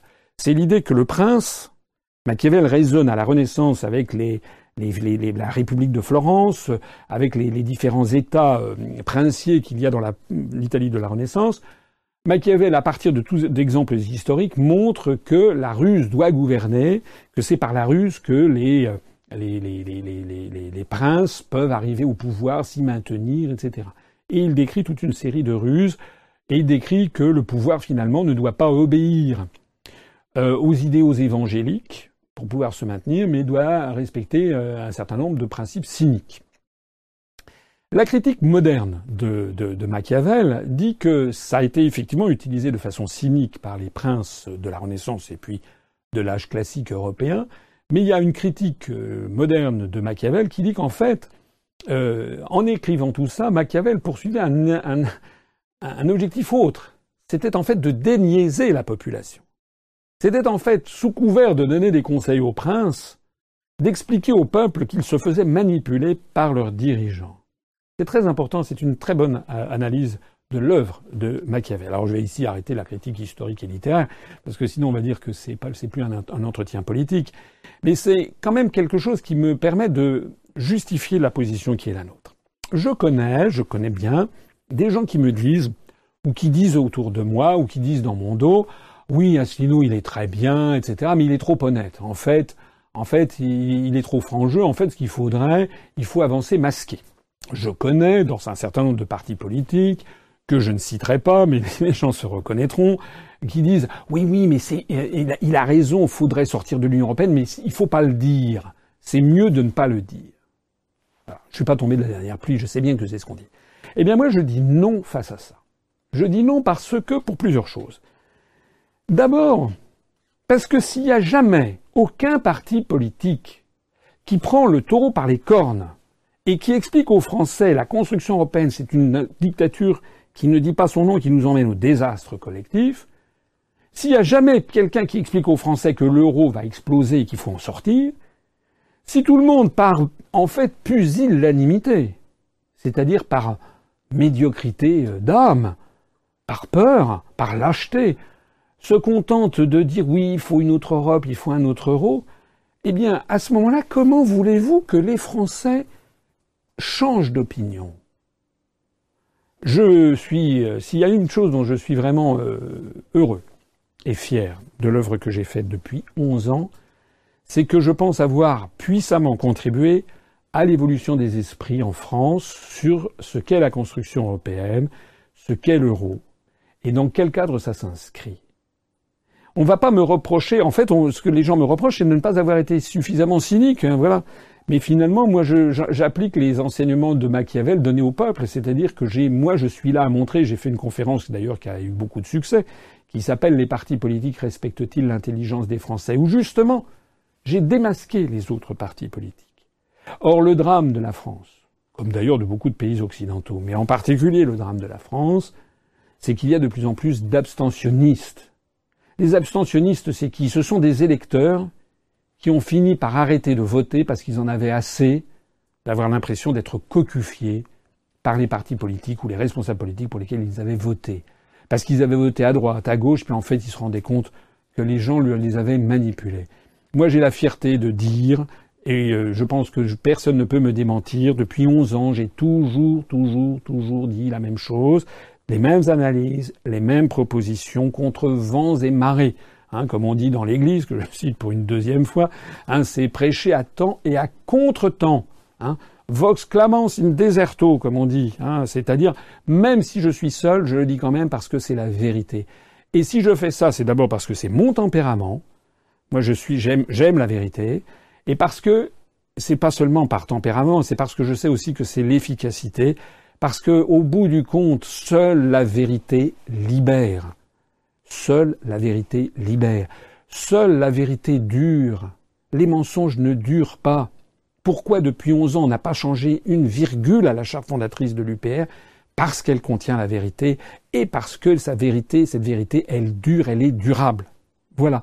Alors la deuxième chose pour laquelle je persiste et signe, c'est non seulement parce qu'il faut dire aux Français la vérité, parce que seule la vérité va libérer les Français, va provoquer cette espèce de comment dirais-je, de, de, réveil de la population qui va d'un seul coup sortir de sa torpeur, de son anesthésie, pour reprendre en main son destin, et je le crois, j'en parle avec une certaine, une certaine fougue, parce que vous avez compris que c'est quand même le combat de ma vie que je fais là, mais aussi pour une autre raison. Comment un responsable politique qui aurait été élu en France à la fonction suprême pourrait-il avoir la légitimité de mettre en œuvre une politique aussi révolutionnaire, et je pèse mes mots, que celle que je propose, qui est de faire sortir la France de l'Union européenne, de l'euro et de l'OTAN, car ça remet en cause toute l'hégémonie des États-Unis d'Amérique sur le vieux continent, parce que si la France sort de l'Union européenne, ben, l'Union européenne se désagrégera. Parce que si la France sort de l'OTAN, l'OTAN se désagrégera, et ce serait bien, de même que ça a été bien que le Comecon et le pacte de Varsovie se désagrègent pour que le troisième millénaire soit un millénaire de paix où les peuples et les nations n'appartiennent plus à des blocs militaires, n'appartiennent plus à des blocs antagonistes. Mais pour faire cette révolution, eh bien, j'aurais besoin d'avoir le soutien explicite d'une majorité des Français. Si on se fait élire en disant voilà, il faut une autre Europe, et qu'après ça on dit eh bien, écoutez, en fait, il faut en sortir. Vous imaginez ce que les grands médias, ce que la puissance américaine, ce que les grands médias occidentaux feraient, ils hacheraient menu celui qui aurait été élu à l'Élysée dans ces conditions, en disant c'est un scandale, c'est pas votre programme, etc., etc. Alors que moi, si je suis élu à la tête de l'État avec le programme clair et net que je propose aux Français depuis 2007, eh bien, Certes, il y aura des manœuvres de déstabilisation, de dénigrement, de calomnie, de diffamation. On en voit là, on en a vu un petit morceau sur ce qui nous attend hein, avec, euh, avec cette affaire dont, on parlait tout à l'heure. Mais personne ne pourra nier que j'ai été porté par le peuple français majoritairement pour mener cette politique. Le dernier point que je dirais là-dessus, c'est que lorsque les Français choisissent un responsable pour diriger le pays, ils doivent se dire aussi ils doivent faire preuve de discernement, ils doivent se dire aussi à qui est-ce que je vais donner le confier le destin? Mon destin, le destin de mon conjoint, le destin de mes enfants, le destin de mes parents, le destin de mes amis, le destin des gens que j'aime, à qui je vais-je le confier? Est-ce que vous imaginez de le confier à quelqu'un qui, alors même qu'il n'est pas président de la République, a déjà peur de dire aux Français la vérité? Mais si quelqu'un a peur face à TF1 ou à France 2, face à tel ou tel journaliste, a peur de dire qu'il faut sortir de l'Union européenne, comment cette personne aurait-elle le courage, la rectitude et la droiture de dire ensuite face au président des États-Unis de l'époque eh bien la France a décidé de sortir de l'Union européenne. Il faut à la tête de l'État quelqu'un qui soit également quelqu'un de courageux et qui ait le courage de dire la vérité au peuple français. Alors une dernière question avant une courte pause, une nouvelle question. Bonjour Monsieur Asselineau, une réforme de l'ONU est-elle envisageable dès que vous serez président? Merci au huitième nouvel adhérent de cette soirée. Nous sommes à 31 224 adhérents. Bienvenue, c'est un adhérent qui vient également du Nord. Pour répondre à la question qui vient d'être posée, je signale simplement à la personne qui me l'a posée qu'il euh, s'agit de multilatéralisme. Et donc, proposer une autre ONU, c'est comme proposer une autre, une autre Europe. Ça ne dépend pas que de la France. Donc, pour proposer une autre ONU, il faudrait qu'il y ait l'accord unanime, peut-être pas unanime d'ailleurs, en tout cas l'accord très largement majoritaire des pays du membre des pays du monde, et en particulier l'accord unanime du Conseil de sécurité. Alors il y a des projets de réforme. Parce que c'est vrai que depuis 1945, l'équilibre des pouvoirs et des puissances au niveau planétaire a profondément évolué. Il n'est pas, objectivement, il n'est pas normal que l'Inde, qui, euh, en 1900, au moment de la charte de San Francisco, qui crée l'ONU en 1945, l'Inde euh, n'existait pas. Ni l'Inde, ni le Pakistan, ni le Bangladesh, ni le Sri Lanka, tout ça, ni le Népal, tout ça était en fait dans les Indes, qui étaient une colonie britannique. Aujourd'hui, donc l'Inde est indépendante depuis 1947. Aujourd'hui, l'Inde, qui a 1 milliard 200 millions d'habitants et qui va bientôt rattraper la population euh, de la Chine, euh, il n'est pas, euh, pas, il n'est pas défendable que l'Inde ne soit pas membre permanent au Conseil de sécurité des Nations Unies. De la même façon qu'il n'est pas défendable non plus qu'il n'y ait pas un pays du monde arabe qui soit au Conseil de sécurité à titre permanent. De la même façon qu'il n'est pas défendable qu'il n'y ait pas un pays latino-américain euh, qui euh, soit euh, qui n'ait pas le statut de membre permanent. On songe bien sûr au Brésil, mais on peut penser aussi au Mexique. De la même façon qu'il conviendrait. Il conviendrait qu'il y ait des pays africains. on pense bien sûr au Nigeria qui a quelque chose comme 120 ou 130 millions d'habitants, qui est un poids lourd. Le problème qui se pose, c'est que à partir du moment où on réforme l'Organisation des Nations Unies, c'est-à-dire essentiellement la composition du Conseil de sécurité, puisque je rappelle que c'est le Conseil de sécurité qui est l'instance euh, la plus puissante, et notamment celle qui a le pouvoir de lancer ou non une intervention militaire en vertu du chapitre 7 de la charte de l'Organisation des Nations Unies, eh bien, euh, chaque puissance ayant un siège permanent à l'intérieur de ce Conseil de sécurité a le droit de veto. Je rappelle que depuis 1945, il y a cinq puissances euh, qui ont le droit de veto, c'est les États-Unis, la Russie en tant qu'héritière de l'Union soviétique, la République populaire de Chine, euh, la République française et le Royaume-Uni. République française grâce à l'action de De Gaulle. Et donc, euh, on voit bien que, d'ores et déjà, il y a souvent des vétos, parce que souvent, les États-Unis mettent leur veto, ou bien la, Russie, on l'a vu notamment sur l'affaire la des bombardements en Syrie, sur l'affaire Skripal, etc depuis 60 ans. Mais s'il y a d'autres pays qui ont droit de veto au Conseil de sécurité, l'Inde, le Nigeria, le Brésil, euh, je ne sais pas, l'Algérie, etc., le problème qu'il y a, c'est que ça va créer des jalousies dans les sous-ensembles régionaux.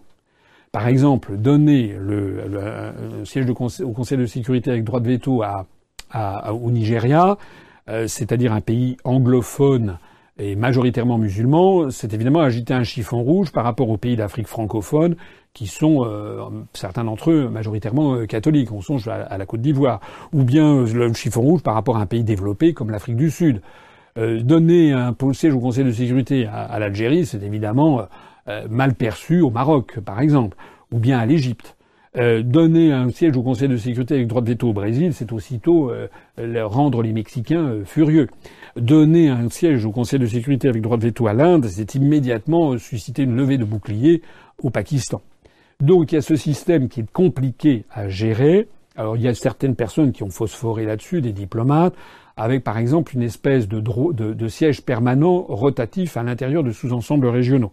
Ça pourrait être le monde latino-américain. Un jour, ça serait euh, le Brésil, un autre jour ce serait le Mexique, un autre jour euh, la Colombie.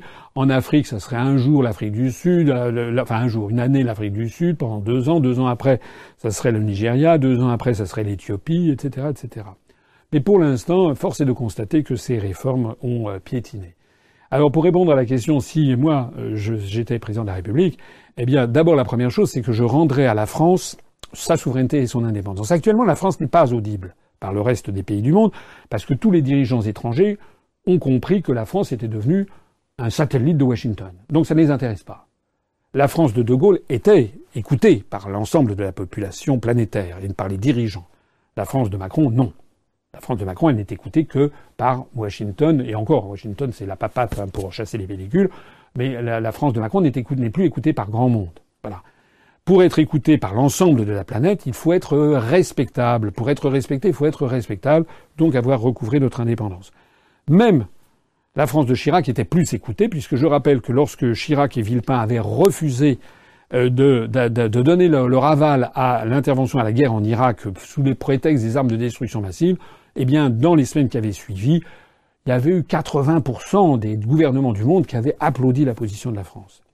Donc la première chose à faire pour réformer l'ONU, si la France pouvait y contribuer, ce serait déjà que la France sorte de l'Union européenne, de l'euro et de l'OTAN pour, aux yeux du reste du monde, renouer avec notre tradition millénaire d'indépendance et de souveraineté nationale. Ça, c'est la première chose. La deuxième chose, ça serait de proposer quelque chose d'intelligent. Moi, je l'ai proposé, je crois, dans le programme présidentiel. Rappelez-vous ce que j'avais proposé, c'est que la France, qui a un siège de permanent au Conseil de sécurité, puisse l'utiliser en tant que de besoin au nom de la communauté des États francophones. J'avais proposé dans le programme de, de créer un parlement de la francophonie qui se situerait d'ailleurs dans les locaux de l'UNESCO laissés vacants puisque je proposais de transférer l'UNESCO qui est une filiale de l'Organisation des Nations Unies de le transférer au Parlement de Strasbourg puisque nous serions sortis de l'Union européenne et là on avait la possibilité d'avoir à la frontière du monde romain et du monde germanique de façon très symbolique l'organisation de l'UNESCO pour l'éducation, la science, la culture au niveau planétaire, et donc d'avoir un Parlement de la francophonie qui serait à Paris, et donc de faire en sorte que dans la plus grande, de, faire tout notre possible pour que le siège permanent de la France puisse être utilisé au nom de l'ensemble des pays de la francophonie, par exemple sur la réforme du système financier international, par exemple sur la situation au Moyen-Orient, par exemple sur les échanges nord-sud, par exemple euh, sur euh, la situation en Iran, par exemple. Eh bien, je pense que ça, ça pourrait être une voie d'avenir. On pourrait imaginer qu'il y ait il y a aussi, par exemple, les États de l'hispanophonie, où l'Espagne plus tous les pays latino-américains, euh, sauf le Brésil qui parle l'espagnol, peut-être pourrait-il avoir un siège permanent, et puis un siège également pour l'ensemble du monde arabe, etc., etc. C'est-à-dire d'avoir cette fois-ci des sièges permanents qui ne soient plus forcément liés à une nation en particulier, mais qui soient liés à l'utilisation d'un des plus grands langages de la planète, d'un des plus grands euh, idiomes, comme on dit, des, langues, parce que derrière l'utilisation d'une langue commune, il y a une euh, volonté commune une vision commune du monde. Voilà ce que je proposerai. En attendant, je me permets au passage de signaler que je crois, je fais un peu de pub pour l'UPR, c'est bien normal, je crois que l'UPR est le seul parti politique qui a une vision sur le sujet, qui est une vision de ce que doit être la position de la France dans les 10, 20 ou 30 ans qui viennent, notamment vis-à-vis des grandes organisations internationales de l'ONU et notamment vis-à-vis du siège au, Conseil de sécurité.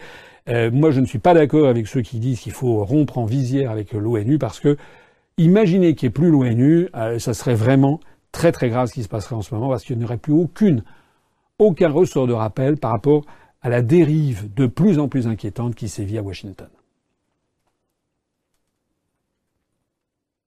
Il est 22h10, vous êtes en train de regarder l'entretien en direct avec François Asselineau. Dans un instant, le président de l'UPR revient pour répondre à vos questions. Nous marquons une courte pause. A tout de suite.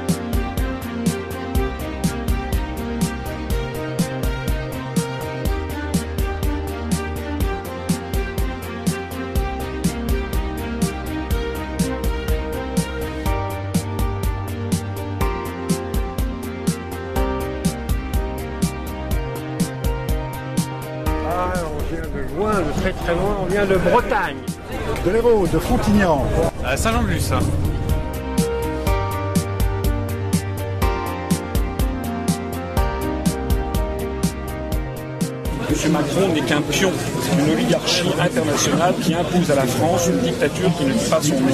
C'est aujourd'hui la fête du travail. Si l'on veut vraiment faire baisser le chômage en France, si on veut vraiment créer des emplois, la première chose à faire, c'est sortir de l'Union européenne et de l'euro. Ça, c'est le message essentiel. Faites du travail, faites le Frexit. En cette belle journée ensoleillée du 1er mai 2018, j'ai le plaisir et l'honneur de lancer la première grande manifestation de l'UPR en France.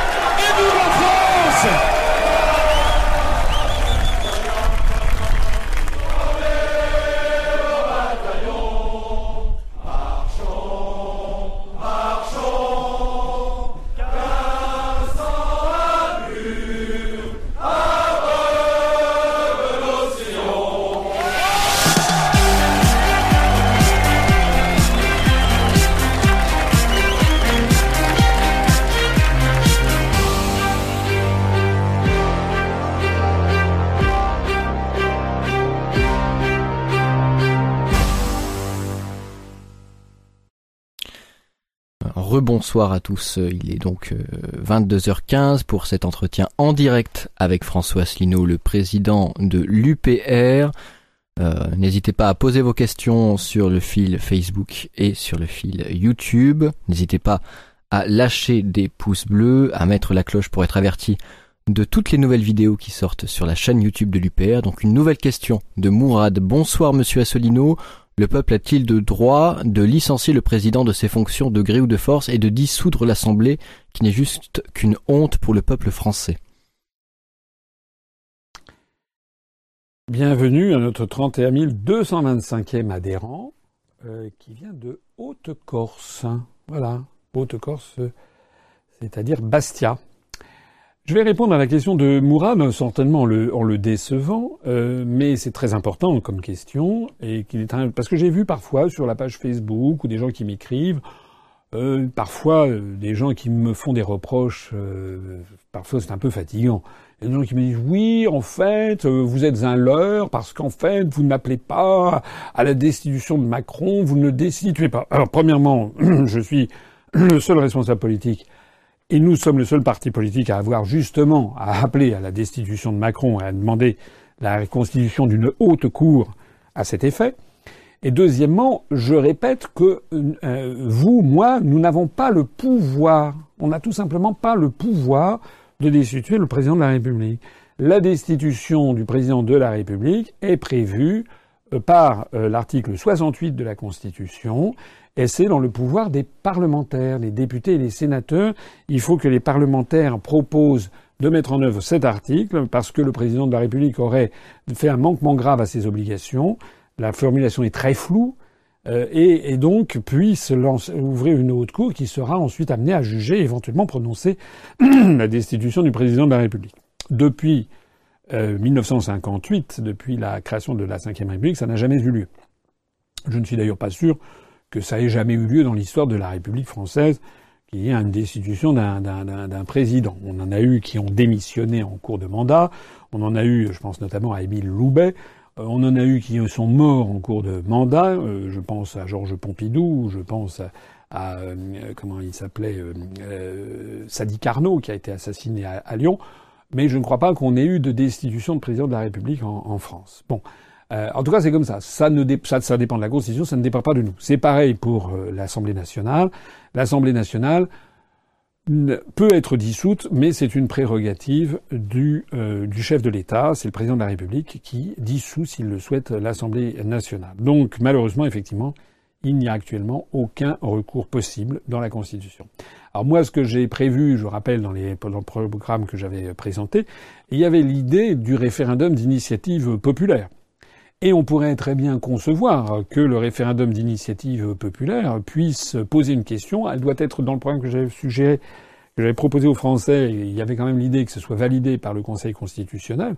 Mais on pourrait très bien avoir un référendum euh, qui demande que, les Français euh, veuillent modifier la Constitution et demandent par euh, référendum d'initiative populaire la possibilité d'une destitution du président de la République à mi-mandat. Pourquoi pas? Alors, je ne vois pas pourquoi le Conseil constitutionnel s'opposerait à cette disposition constitutionnelle nouvelle. Et il faudrait donc un référendum pour savoir si les Français sont d'accord pour que euh, cette question puisse être intégrée euh, euh, à, la comment dirais-je à, la, à la Constitution. Voilà par exemple le genre d'évolution que permettrait le référendum d'initiative populaire. Actuellement, malheureusement, nous sommes obligés de boire le calice jusqu'à la c'est-à-dire que M. Macron est élu a priori jusqu'en 2022. Je voudrais à ce propos attirer quand même l'attention des gens sur le fait que c'est un peu comme Perrette et le pot au lait. C'est une fois que le pot est cassé, euh, ça sert à rien de se lamenter. Là où il fallait se mobiliser, là où il fallait faire un petit peu marcher son cerveau et ses synapses, c'était au moment de l'élection présidentielle, c'était au moment de la campagne électorale. Et quand je vois, hélas, hélas, le nombre de Français qui ont voté Macron parce qu'ils entendaient Macron, Macron, Macron, Macron, Macron toute la journée, et puis ils se sont dit ah il quand même il est pas mal physiquement il est pas mal, ah puis sa femme bon voilà il y a eu des gens qui ont voté euh, pour Macron sur des critères, euh, voilà euh, c'est affreux. Donc il faut qu'il y ait que le peuple français se ressaisisse dans sa profondeur, qu'il comprenne quels sont les enjeux d'une élection politique. C'est pas la Star Academy, c'est le, retour de la politique. Et une des actions que je conduis depuis 11 ans avec notre mouvement politique, c'est justement d'avoir écarté toute la, la politique aérie, le, show business, les trucs comme ça, les actions d'éclat, etc., pour essayer de redonner foi, que les Français retrouvent foi dans la politique, dans les grands débats politiques, qui fondamentalement est une des activités les plus nobles qui soit, la politique, puisqu'il s'agit de définir ensemble la politique de la cité, de la police, comme on dit. Police, c'est le mot grec ancien qui veut dire la cité. Une nouvelle question, une question de Thomas Bishop. Bonsoir Président, la Chine est en train de mettre la main sur la totalité des terres rares.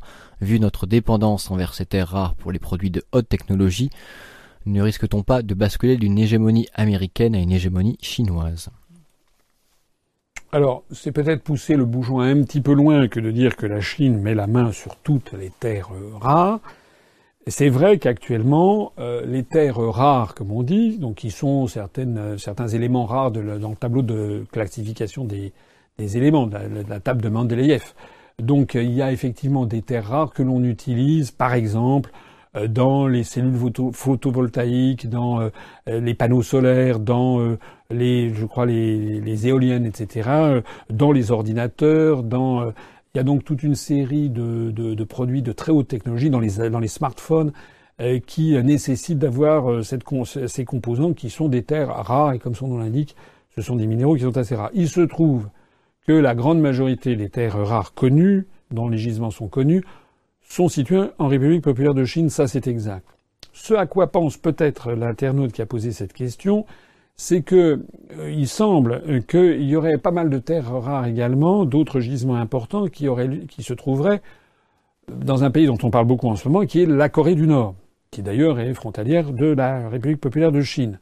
Et donc ce que pense peut-être cet internaute, peut-être que j'interprète sa pensée, c'est que euh, il pense que derrière le soudain réchauffement entre la Corée du Nord et la Corée du Sud, il y a peut-être la volonté de Pékin euh, de chaperonner le président Kim Jong-un qui d'ailleurs vient de faire un deuxième voyage à Pékin en l'espace d'un mois, ça donne quand même un peu l'impression que c'est quand même le président Xi Jinping et les dirigeants chinois qui maintenant donnent des ordres à, Kim Jong-un. Ça veut donc dire probablement que les, les sanctions euh, euh, commerciales et les sanctions euh, prises par la Chine pour la première fois contre la Corée du Nord ont été très efficaces, puisque plus de 90% du commerce extérieur de la Corée du Nord passe avec la Chine. Donc il y a peut-être cette volonté en effet de la part des Chinois de mettre la main là-dessus, je n'en dis combien pas. C'est un choix stratégique. Alors, que répondre à ça? Bah, Premièrement, euh, peut-être qu'on va trouver des terres rares ailleurs, on peut toujours l'espérer. On ne sait pas. Peut-être que dans 5 ans, 10 ans, on trouvera des terres rares, je ne sais pas. Peut-être dans les fonds des océans. Par exemple, je ne sais pas, en Polynésie française d'où je reviens, où on a la, grâce à la Polynésie française, la France a la deuxième zone économique exclusive mondiale, grâce à la Nouvelle-Calédonie. Puisque je parle de Nouvelle-Calédonie d'ailleurs, où il y aura un référendum le 4 novembre prochain sur euh, l'indépendance, euh, rappelons-nous qu'en Nouvelle-Calédonie, il y a une terre, c'est pas un minéraux rare, mais c'est quand même un minéraux important, notamment pour la fabrication euh, des aciers, des aciers spéciaux, dont est particulièrement friande l'industrie chinoise eh bien, euh, la Nouvelle-Calédonie est le deuxième producteur mondial de nickel. Il est évidemment très important que la France essaye d'être présente, de rester présente en Nouvelle-Calédonie. Euh, on prête actuellement aux intérêts chinois de mettre la main sur euh, les, les, les, les, usines de nickel qui y a en Nouvelle-Calédonie, notamment, je crois, l'usine de Doniambo. Donc, il faut effectivement, la géopolitique consiste à voir loin, là aussi, et à anticiper les stratégies d'acquisition non seulement de terres rares, mais de terres agricoles aussi, puisque vous savez que les Chinois sont en train d'acheter euh, euh, euh, de façon massive des terres agricoles, y compris en, France. Dieu sait si j'en ai parlé. alors face à ça, qu'est-ce qu'il faut dire? Eh bien, il faut dire que la France doit avoir une géopolitique, doit s'intéresser à ses intérêts nationaux. J'en parlais à l'instant avec la Nouvelle-Calédonie et avec les terres agricoles. Mais il y a aussi autre chose. Et je reviens, je reboucle sur ce que je disais préalablement. Moi, je n'ai pas envie non plus de considérer systématiquement tous les États étrangers comme des ennemis. Nous avons des relations euh, qui doivent se développer avec la Chine. C'est le premier pays du monde en termes de population, euh, 1 milliard 450 millions d'habitants, 1 milliard 500 millions d'habitants bientôt. Euh, c'est la première économie mondiale en parité de pouvoir d'achat. Nous avons avec la République populaire de Chine des liens très étroits qu'il s'agit de développer. Mais je rappelle aussi que nous devons renforcer le système multilatéral international et en particulier l'ONU. Je l'ai dit tout à l'heure. Pourquoi est-ce que je suis en faveur de l'ONU? Pas parce qu'il s'agit d'un gouvernement planétaire, pas du tout. C'est simplement parce que c'est la seule instance internationale, la seule enceinte où on peut limiter les appétits de puissance des peuples et des pays qui le composent. Donc la meilleure garantie pour le futur, c'est d'arrimer tous les États du monde, en particulier les plus puissants, à l'Organisation des Nations Unies. Et par exemple, on pourrait euh, concevoir de voir des, je sais pas, des, des, des, conventions sur l'utilisation des minéraux les plus rares, en considérant que c'est un bien commun de l'humanité, et tout en reconnaissant euh, aux propriétaires, aux États dans lesquels se trouvent ces minéraux, le droit à les exploiter, à les commercialiser et à les vendre au prix euh, qui sont conformes à ce qu'ils souhaitent, et qu'il y ait quand même une espèce de contrainte morale de ne pas utiliser ces minéraux à des fins géopolitiques. On peut toujours rêver, mais en tout cas, c'est comme ça qu'on peut essayer de faire avancer le droit international. Et pour le reste, rappelons-nous cette parole de De Gaulle, en politique internationale, il n'y a pas d'amis, les, pays n'ont que des intérêts. Et c'est parce que la France, depuis la construction européenne lancée il y a 61 ans, a oublié ce principe de bon sens, c'est-à-dire qu'il n'y a pas d'amis, il n'y a que des intérêts, la France est en train de tomber au fond du trou. La France doit défendre légitimement, fièrement, sereinement, en nous partenariat avec les autres, mais elle doit le défendre ses intérêts nationaux et défendre justement ses intérêts par rapport à, au dogme qui fait qu'on brade nos intérêts pour une chimère qui est en train d'ailleurs d'exploser, qui est la chimère de la construction européenne. Il est 22h26 pour cet entretien en direct avec François Asselineau. Une nouvelle question, n'hésitez pas à en poser sur la chaîne YouTube et sur la page Facebook. Une nouvelle question, que pensez-vous de l'éventualité du retour à une monarchie en France? Euh, Je vais répondre à cette question euh, de façon euh, honnête, comme tout d'ailleurs, je réponds toujours de façon honnête euh, en essayant d'aller un petit peu au fond des choses, comme, comme toujours d'ailleurs. Euh, comment dire? Je sais qu'il y a un certain nombre de Français euh, qui, euh, de tradition monarchiste, parce que la tradition monarchiste n'est pas morte en France. Je rappelle d'ailleurs qu'en 1871, après le, le, désastre de Sedan, il y a eu un flottement en France, et que normalement la majorité des Français étaient monarchistes, et que c'eût été assez volontiers qu'un roi aurait pu monter sur le trône. Sauf que le roi en question, l'héritier du trône, c'était Henri comte de Chambord, qui devait monter sur le trône sous le nom d'Henri V. C'était le fils du duc de Berry le petit-fils de Charles X. Sauf qu'il n'a pas voulu le drapeau français bleu-blanc-rouge. Il voulait en revenir au drapeau blanc ou bleu avec les fleurs de lys. Et au-delà de cette querelle de drapeau, c'était une querelle beaucoup plus importante qui était la querelle de l'essence de la souveraineté, je renvoie à ma conférence sur l'histoire de France. Henri comte de Chambord voulait en revenir à la société d'Ancien Régime avec, un, roi de droit divin ayant une monarchie absolue. Or, ça n'était plus possible. Ça n'était plus possible. Les esprits avaient trop évolué depuis lors. Et donc, les Français ne pourraient, n'auraient pu se contenter que d'une monarchie un peu à l'anglaise aujourd'hui, c'est-à-dire une monarchie constitutionnelle, une monarchie représentative qui eût accepté le drapeau bleu-blanc-rouge qui est celui de la souveraineté du peuple, la souveraineté nationale. Je renvoie à ma conférence sur l'histoire de France. Bref, ça ne s'est pas fait. Ça ne s'est pas fait, et puis ensuite il s'est trouvé qu'il y a eu la conjonction de personnalités. Euh, bon, d'abord d'une crise, la crise du 16 mai avec le maréchal de MacMahon, mais enfin, je vous renvoie à l'histoire de France. Puis l'arrivée d'un président de la République malin, qui s'appelait euh, intelligent, Jules Grévy, qui était vosgien d'origine, et Jules Grévy a, inauguré ce qu'on a appelé ces présidences un petit peu bonasses de la Troisième République, le président qui inaugurait les chrysanthèmes. Il a rassemblé progressivement la France sur les idéaux républicains. Jules Grévy a bénéficié de deux atouts considérables à cette époque d'ailleurs. Le premier atout, c'est l'atout du Vatican, du Saint-Siège, puisque euh, le pape euh, Léon XIII a publié une encyclique qui est restée célèbre, Rerum Novarum, euh, qui a, mettait, c'est-à-dire des choses nouvelles, qui a fait un aggiornamento de la doctrine de l'Église à la fin du XIXe siècle, et qui notamment, Léon XIII a poussé l'Église catholique, qui était très très prépondérante en France en 1878, 79, 80, Léon XIII a poussé les catholiques français à adopter, à se rallier au régime républicain. Ça a été très très très important dans l'histoire de France. Et puis la deuxième chose qui a favorisé aussi l'implantation du régime républicain, ça a été l'embellie économique, ce qu'on a appelé en fait la belle époque, qui commence à peu près vers cette époque-là, vers 1880, et qui va culminer jusqu'en 1914. C'est l'époque où la France devient, euh, redevient une des principales puissances mondiales, une puissance très importante qui reçoit en grande pompe le tsar Nicolas II et la, tsarine Alexandra Fedorovna en 1895, 94, euh, avec Félix Faure, c'est l'alliance franco-russe. En 1905, c'est l'entente cordiale du temps de Théophile Delcassé avec le Royaume-Uni. Donc la France redevient à cette époque une puissance dominante dans le jeu planétaire. L'économie se porte très bien. Paris se couvre d'immeubles haussmanniens magnifiques, beaucoup plus beaux que les immeubles haussmanniens des années 1860. Euh, l'économie se développe bien.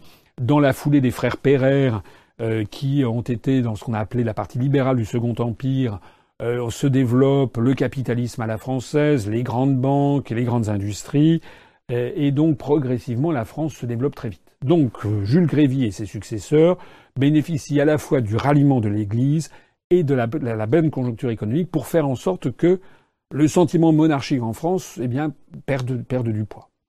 Il a d'autant plus perdu du poids qu'il y avait en France, il y a d'ailleurs toujours un conflit entre les monarchistes, puisqu'il y a deux écoles. Il y a euh, ceux que ce qu'on appelle les blancs d'eux et les blancs d'Espagne. Les spécialistes comprendront ce que je veux dire.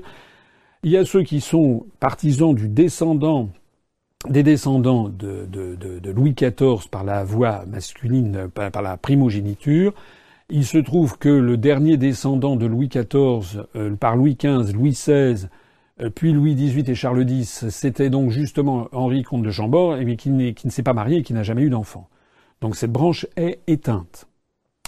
Euh, et comme cette branche est éteinte, euh, c'est la branche des Orléans, qui sont les descendants du duc d'Orléans, qui s'était fait appeler Philippe Égalité, qui était le cousin de Louis XVI, euh, puis de son fils Louis-Philippe. C'est eux qui sont les partis, qui, l'actuel héritier du trône, c'est le comte de Paris, voilà, qui est le descendant des Orléanistes. Sauf que les légitimistes, comme on les appelle, refusent que les orléanistes montent sur le trône au motif que le duc d'Orléans, le cousin de Louis XVI, a voté la mort du roi le 20, le 20 janvier 1793, et depuis lors, ils estiment que toute sa descendance est sacrilège et ne peut pas monter sur le trône de France. Donc les légitimistes, eux, sont en faveur d'un autre prétendant au trône, qui est un descendant de Philippe d'Espagne, le petit-fils de Louis XIV, qui est la branche Bourbon d'Espagne. Sauf que euh, le, les, légitimistes, les orléanistes, par, excusez-moi, refusent la légitimité de ces Bourbons d'Espagne, qui eux, ils sont partisans de celui qu'on appelle Louis XX, que vous connaissez, vous avez peut-être vu dans les magazines style Closer ou Gala. Euh, ce Louis XX, euh, parce que il descend justement de Philippe d'Espagne. Or, la branche des Bourbons est montée sur le trône d'Espagne en 1713 à la fin de la guerre de succession d'Espagne par le traité d'Utrecht qui prévoit expressément dans le droit international que les descendants de Philippe d'Espagne ne pourront jamais monter sur le trône de France. Bon, j'ai peut-être été un petit peu complexe. Pour ceux qui n'auraient pas tout suivi, allez regarder ma, conférence sur l'histoire, je crois que j'en parle, je suis pas sûr, euh, ou reprenez les ouvrages. Il faut savoir simplement que les monarchistes en France sont divisés. Déjà. Ça veut dire qu'il n'y a pas en France d'héritier du trône qui remporte l'adhésion unanime.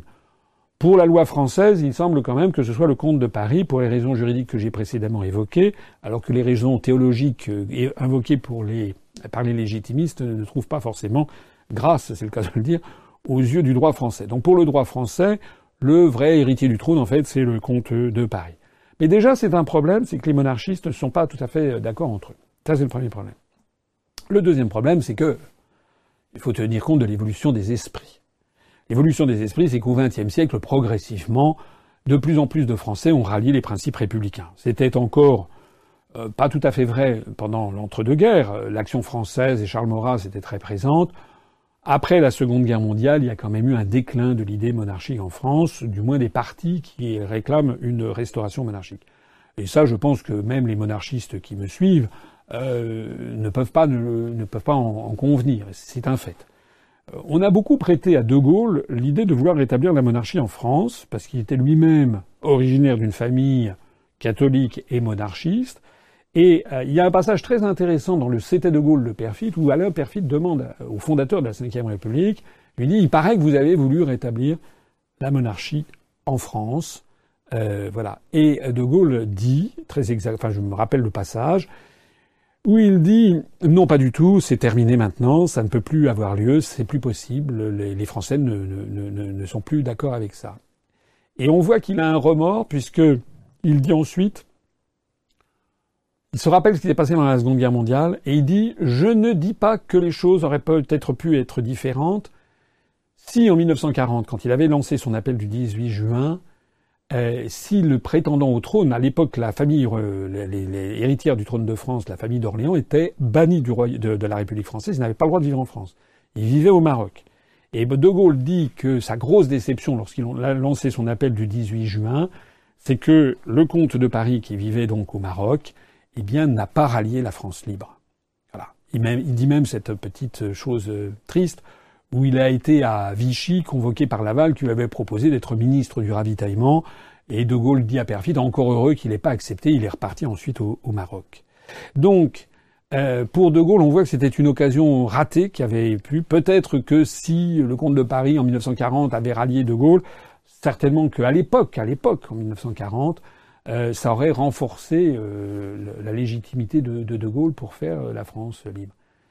Ça n'a pas été le, cas et De Gaulle, donc dans les années 70, disait à l'imperfite, maintenant c'est terminé. Alors, où est-ce qu'on en est aujourd'hui? On en est aujourd'hui que la France est un pays qui, d'une certaine façon, est resté très monarchique dans son esprit. Parce que, parce que c'est une vérité historique, que ce sont 15 euh, siècles de, 13 siècles de rois qui ont fait la France, tout particulièrement, en tout cas, depuis l'accession euh, de Hugues Capet au trône de France en 987 à Noyon. Euh, et donc, de 987 jusqu'en 1848, c'est les Capétiens avec les différentes branches, hein, euh, les Valois, les Bourbons, euh, les Orléans. Ce sont les Capétiens qui ont fait le royaume de France, à peu près tel que nous le connaissons, jusqu'à la Révolution française. Et euh, la France résulte d'une volonté d'un État centralisé, de plus en plus centralisé, parce qu'en fait l'État n'était pas tellement centralisé sous la monarchie, mais la volonté d'un État qui se constitue progressivement autour d'un monarque. C'est important le peuple français est une création politique. Il a été créé avec la Constitution de la France.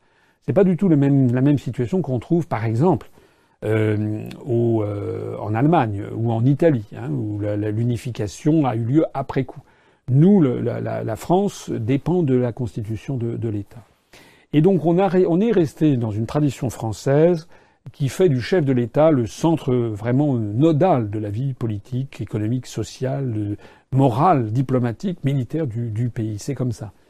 Et euh, c'est ce que De Gaulle avait parfaitement compris dans la, constitution de la Ve République. Il avait conçu une constitution qui donnait certains très grands pouvoirs au président de la République, pouvoir qui a été complètement d'ailleurs érodé, ce que ne dit pas M. Mélenchon.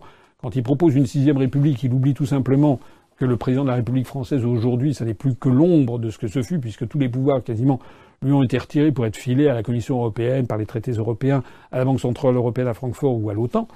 Mais De Gaulle avait voulu à l'époque une constitution qui donnait un fort pouvoir euh, euh, au président de la République, un pouvoir d'essence un petit peu monarchique, sauf que c'était une monarchie non héréditaire, mais élective. Et sauf que De Gaulle avait conçu ça, il l'a prouvé en 1969 en démissionnant, autant que le président de la République gardait la confiance des Français. En fait, De Gaulle avait compris l'essence de l'histoire de France. L'essence de l'histoire de France, c'est que les Français veulent avoir un chef d'État puissant, une espèce de père de la nation, mais ils veulent aussi que si ce chef d'État est défaillant, ils puissent lui couper la tête de façon réelle en, 1793, métaphorique en 1969, lorsque par le référendum de 69, les Français ont coupé la tête de De Gaulle. Ben, de Gaulle avait compris cette tension constitutive qu'il y a dans l'histoire de, France. Alors voilà ce que je pense de l'idée monarchique. Je trouve dommage aujourd'hui que euh, les euh, prétendants au trône, le prétendant au trône, de temps en temps, je vais aller regarder ce que, que disait euh, le comte de Paris. J'ai constaté qu'en fait, il était pour l'Europe.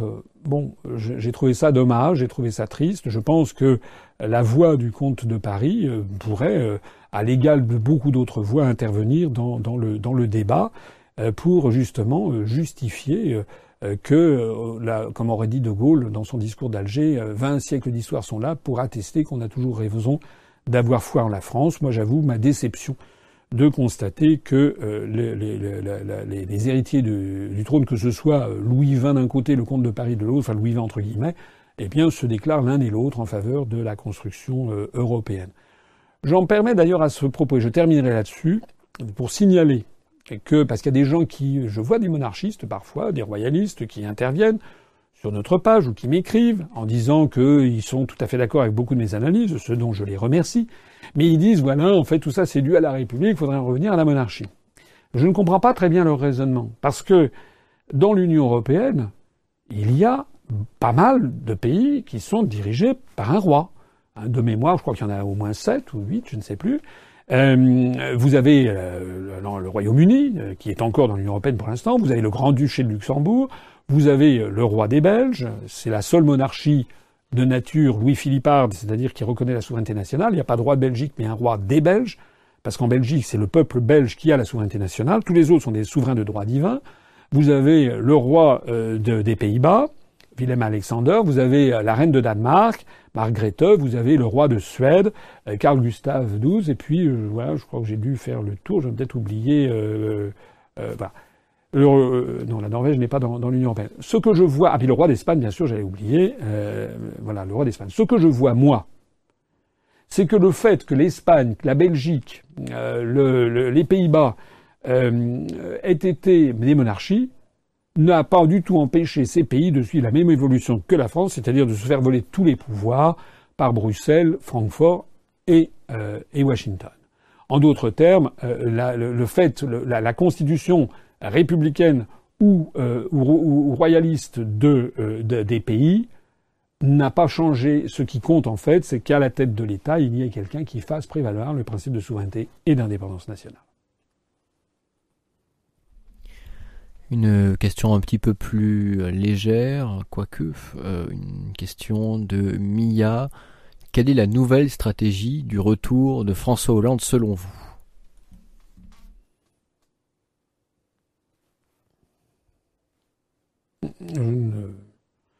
Comme je ne sais pas quoi dire, je vais faire remarquer qu'on est à 31 228 adhérents, donc on a fait 12 adhérents depuis le début de cette euh, émission, avec un adhérent ou une adhérente venue de l'Ardèche. Euh, franchement, je sais pas très bien quoi vous dire, moi, sur euh, François Hollande. J'observe qu'il n'était pas euh, aux cérémonies du 8 mai à côté d'Emmanuel Macron. Euh, ce qui d'ailleurs peut se comprendre, parce qu'alors j'avoue que j'ai été assez, assez éberlué, assez scandalisé même, par un message Twitter qui s'est permis d'envoyer suite à la rencontre entre Emmanuel Macron et Donald Trump à la Maison Blanche aux États-Unis, où il a tenu des propos, bon, carrément, euh, carrément homophobe, euh, en, laissant entendre que bon entre Donald Trump et, euh, Emmanuel Macron, c'était au-delà, ça allait au-delà d'une simple entente. Enfin, c'est invraisemblable. D'abord, d'abord, d'abord, ça tombe sous le coup de la loi, des propos homophobes. Deuxièmement, quand même, par, rapport à son successeur, c'est pas digne. Il y a quand même des, limites. Et Dieu sait si moi je critique, je critique Macron. Mais euh, moi, je ne me suis pas permis d'aller dans ce genre de, direction. Euh, moi, ce que je note avec Macron, c'est comment là, il s'est fait, euh, humilier publiquement par Donald Trump, notamment avec l'affaire du véhicule, etc. Donc, moi, je ne sais pas très bien ce que cherche François Hollande. En tout cas, il ne s'est pas grandi en lançant ses critiques indignes, en fait, à l'encontre de son successeur. J'ai l'impression que c'est un peu un has-been euh, c'est-à-dire pour ceux qui ne seraient pas des anglicistes, quelqu'un qui a, est démodé, hein, a, été. Euh, je dirais même d'ailleurs au passage qu'on pourrait dire de François Hollande que c'est un euh, never was. Il n'a jamais été quoi que ce soit. En définitive, il n'a jamais bien occupé les fonctions de président de, la République. Il était ridicule. Euh, voilà. Moi, je ne crois pas du tout au retour de François Hollande. Je crois que tout simplement, il doit s'ennuyer probablement. Euh, il doit, essayer d'imaginer, même personne ne veut du retour de François Hollande, enfin je crois pas, à commencer par les membres de son propre parti. Au passage, d'ailleurs, une petite anecdote assez rigolote, j'ai vu que le Parti socialiste est dans un tel état d'effondrement, je pense que si ça se trouve, ils ont moins d'adhérents à jour de cotisation que nous. Euh, eh bien, euh, j'ai vu qu'ils ont donc vendu leur siège rue de Solferino, c'était un hôtel particulier, qu'ils ont vendu quelque chose comme 45 millions d'euros, je, je crois savoir c'est-à-dire dans un très beau quartier, c'était tout à côté de l'Assemblée nationale. Et Olivier Faure, donc, qui est maintenant à la tête de ce Titanic en pleine dérive, Olivier Faure a donc cherché un nouveau siège pour le Parti socialiste et l'a trouvé à Ivry-sur-Seine. Alors pour les gens qui n'habitent pas en région parisienne, il faut savoir qu'Ivry-sur-Seine, c'est la banlieue sud-est de Paris. C'est pas du tout loin de Paris, mais disons que ça n'a pas très bonne réputation parce que euh, c'est des quartiers très populaires avec beaucoup de population d'origine immigrée. Bon, donc c'est considéré comme pas très chic. Voilà. Alors, ce que je trouve assez rigolo, j'ai vu ça dans le journal Le Monde, c'est que tous les dirigeants du Parti socialiste se sont pincés le nez en disant comment comment, hors de question d'aller à Ivry. Nous, on était bien dans le 7e arrondissement. En fait, c'est un parti de, de, de grands bourgeois, le Parti socialiste. C'était des gens qui étaient très très contents d'être d'être euh, euh, voilà, dans les quartiers les plus chers de, de la capitale, et de pouvoir se rendre à l'Assemblée nationale à pied, et de vivre dans un hôtel particulier absolument somptueux. Voilà. Bon, voilà, pour le Parti socialiste. Pour ce qui nous concerne, j'en profite puisque je parle de ça pour dire que nous, nous allons inaugurer notre nouveau siège euh, le 27 mai, le dimanche 27 mai, privé, on vous indiquera l'heure, mais ça sera certainement en milieu ou en fin d'après-midi, c'est un dimanche. J'ai déjà expliqué le pourquoi du comment, le pourquoi le 27 mai, parce que c'est le 75e anniversaire de la première réunion du Conseil national de la résistance le 27 mai 1943, donc à titre très symbolique. Deuxièmement, nous allons, euh, nous, nous, les travaux de notre nouveau siège seront à peu près terminés. Grâce à la générosité de nos adhérents et cotisants, on, on s'accroît parce que là, on croule actuellement. On est, on est dans un tout petit local. On va avoir un local de 180 mètres carrés avec une boutique, avec un, un comment on appelle-t-on ça, un studio d'enregistrement pour lancer notre web TV UPR. Euh, et donc tout ceci aura lieu et on a choisi un quartier qui est considéré d'ailleurs comme un quartier populaire de Paris, qui est le 11e arrondissement, qui est un quartier que j'aime beaucoup, euh, d'autant plus que j'y habite personnellement. Et c'est donc dans une rue qui est tout à côté de la place de la République et tout le monde à l'UPR est très content. Il n'y a personne à l'UPR qui se soit pincé le nez en disant « Ouh là là, ça n'est pas dans le 7e arrondissement de Paris ». Il est 22h47, vous êtes euh, près de 3000 à visionner cet entretien en direct de François Asselineau. Encore quelques, encore quelques questions, pardon. Une question de Rob Maff. Bonsoir Monsieur Asselineau, j'ai une question concernant votre positionnement par rapport au référendum de la Nouvelle-Calédonie. N'estimez-vous pas normal que le peuple calédonien décide de son propre sort? Eh bien, euh, si, euh, j'estime que c'est normal, puisque c'est justement ce qui va avoir lieu. C'est justement ce référendum qui va avoir lieu. Euh, certains constitutionnalistes et professeurs de droit euh, auraient motif d'ailleurs à tordre le nez. Parce que normalement, on aurait pu concevoir que ce soit un référendum qui soit au niveau de la France entière. Il y a quand même des spécificités locales qui justifient que ce soit les électeurs de Calédonie qui se manifestent, qui puissent voter. Il y a quand même un autre problème plus grave quand même, euh, du point de vue euh, du droit, c'est que, euh, conformément aux accords dits de Matignon, le corps électoral est un corps électoral qui est très particulier, puisque tous les métropolitains qui ont pu s'installer en Nouvelle-Calédonie depuis plus de dix ans, enfin depuis dix ans, depuis moins de dix ans, excusez-moi, ou moins de douze ans, je ne me rappelle plus, n'ont pas le droit de vote. C'est-à-dire que c'est un territoire de la République française ou des Français qui ont pu s'installer euh, à Nouméa euh, ou au Mont d'Or ou à la Tontouta ou à Bourail ou je ne sais pas où euh, en, il y a dix ans n'ont pas le droit de vote. Donc c'est quand même assez un peu choquant du point de vue des principes. J'en comprends la finalité politique. Donc eh bien il va y avoir un référendum et puis il faut que les Calédoniens, du moins ceux qui ont le droit de vote, puissent exprimer leur soutien soit au maintien dans la République française, soit à l'indépendance. Je vais personnellement me rendre en Nouvelle-Calédonie, sans doute aux alentours de, septembre-octobre. J'ai pas encore totalement euh, bouclé les, dates, parce que j'envisage d'en profiter euh, pour faire quelques escales dans la région pour aller voir notamment nos militants qui sont parfois très actifs, comme à Shanghai, à Singapour, euh, ou à Sydney, ou à Tokyo, d'aller essayer de faire quelques stops pour aller pour aller dynamiser nos équipes et puis après ce voyage en Nouvelle-Calédonie, à ce moment-là, je resterai en France métropolitaine pour de nombreux mois, puisqu'on préparera les élections européennes.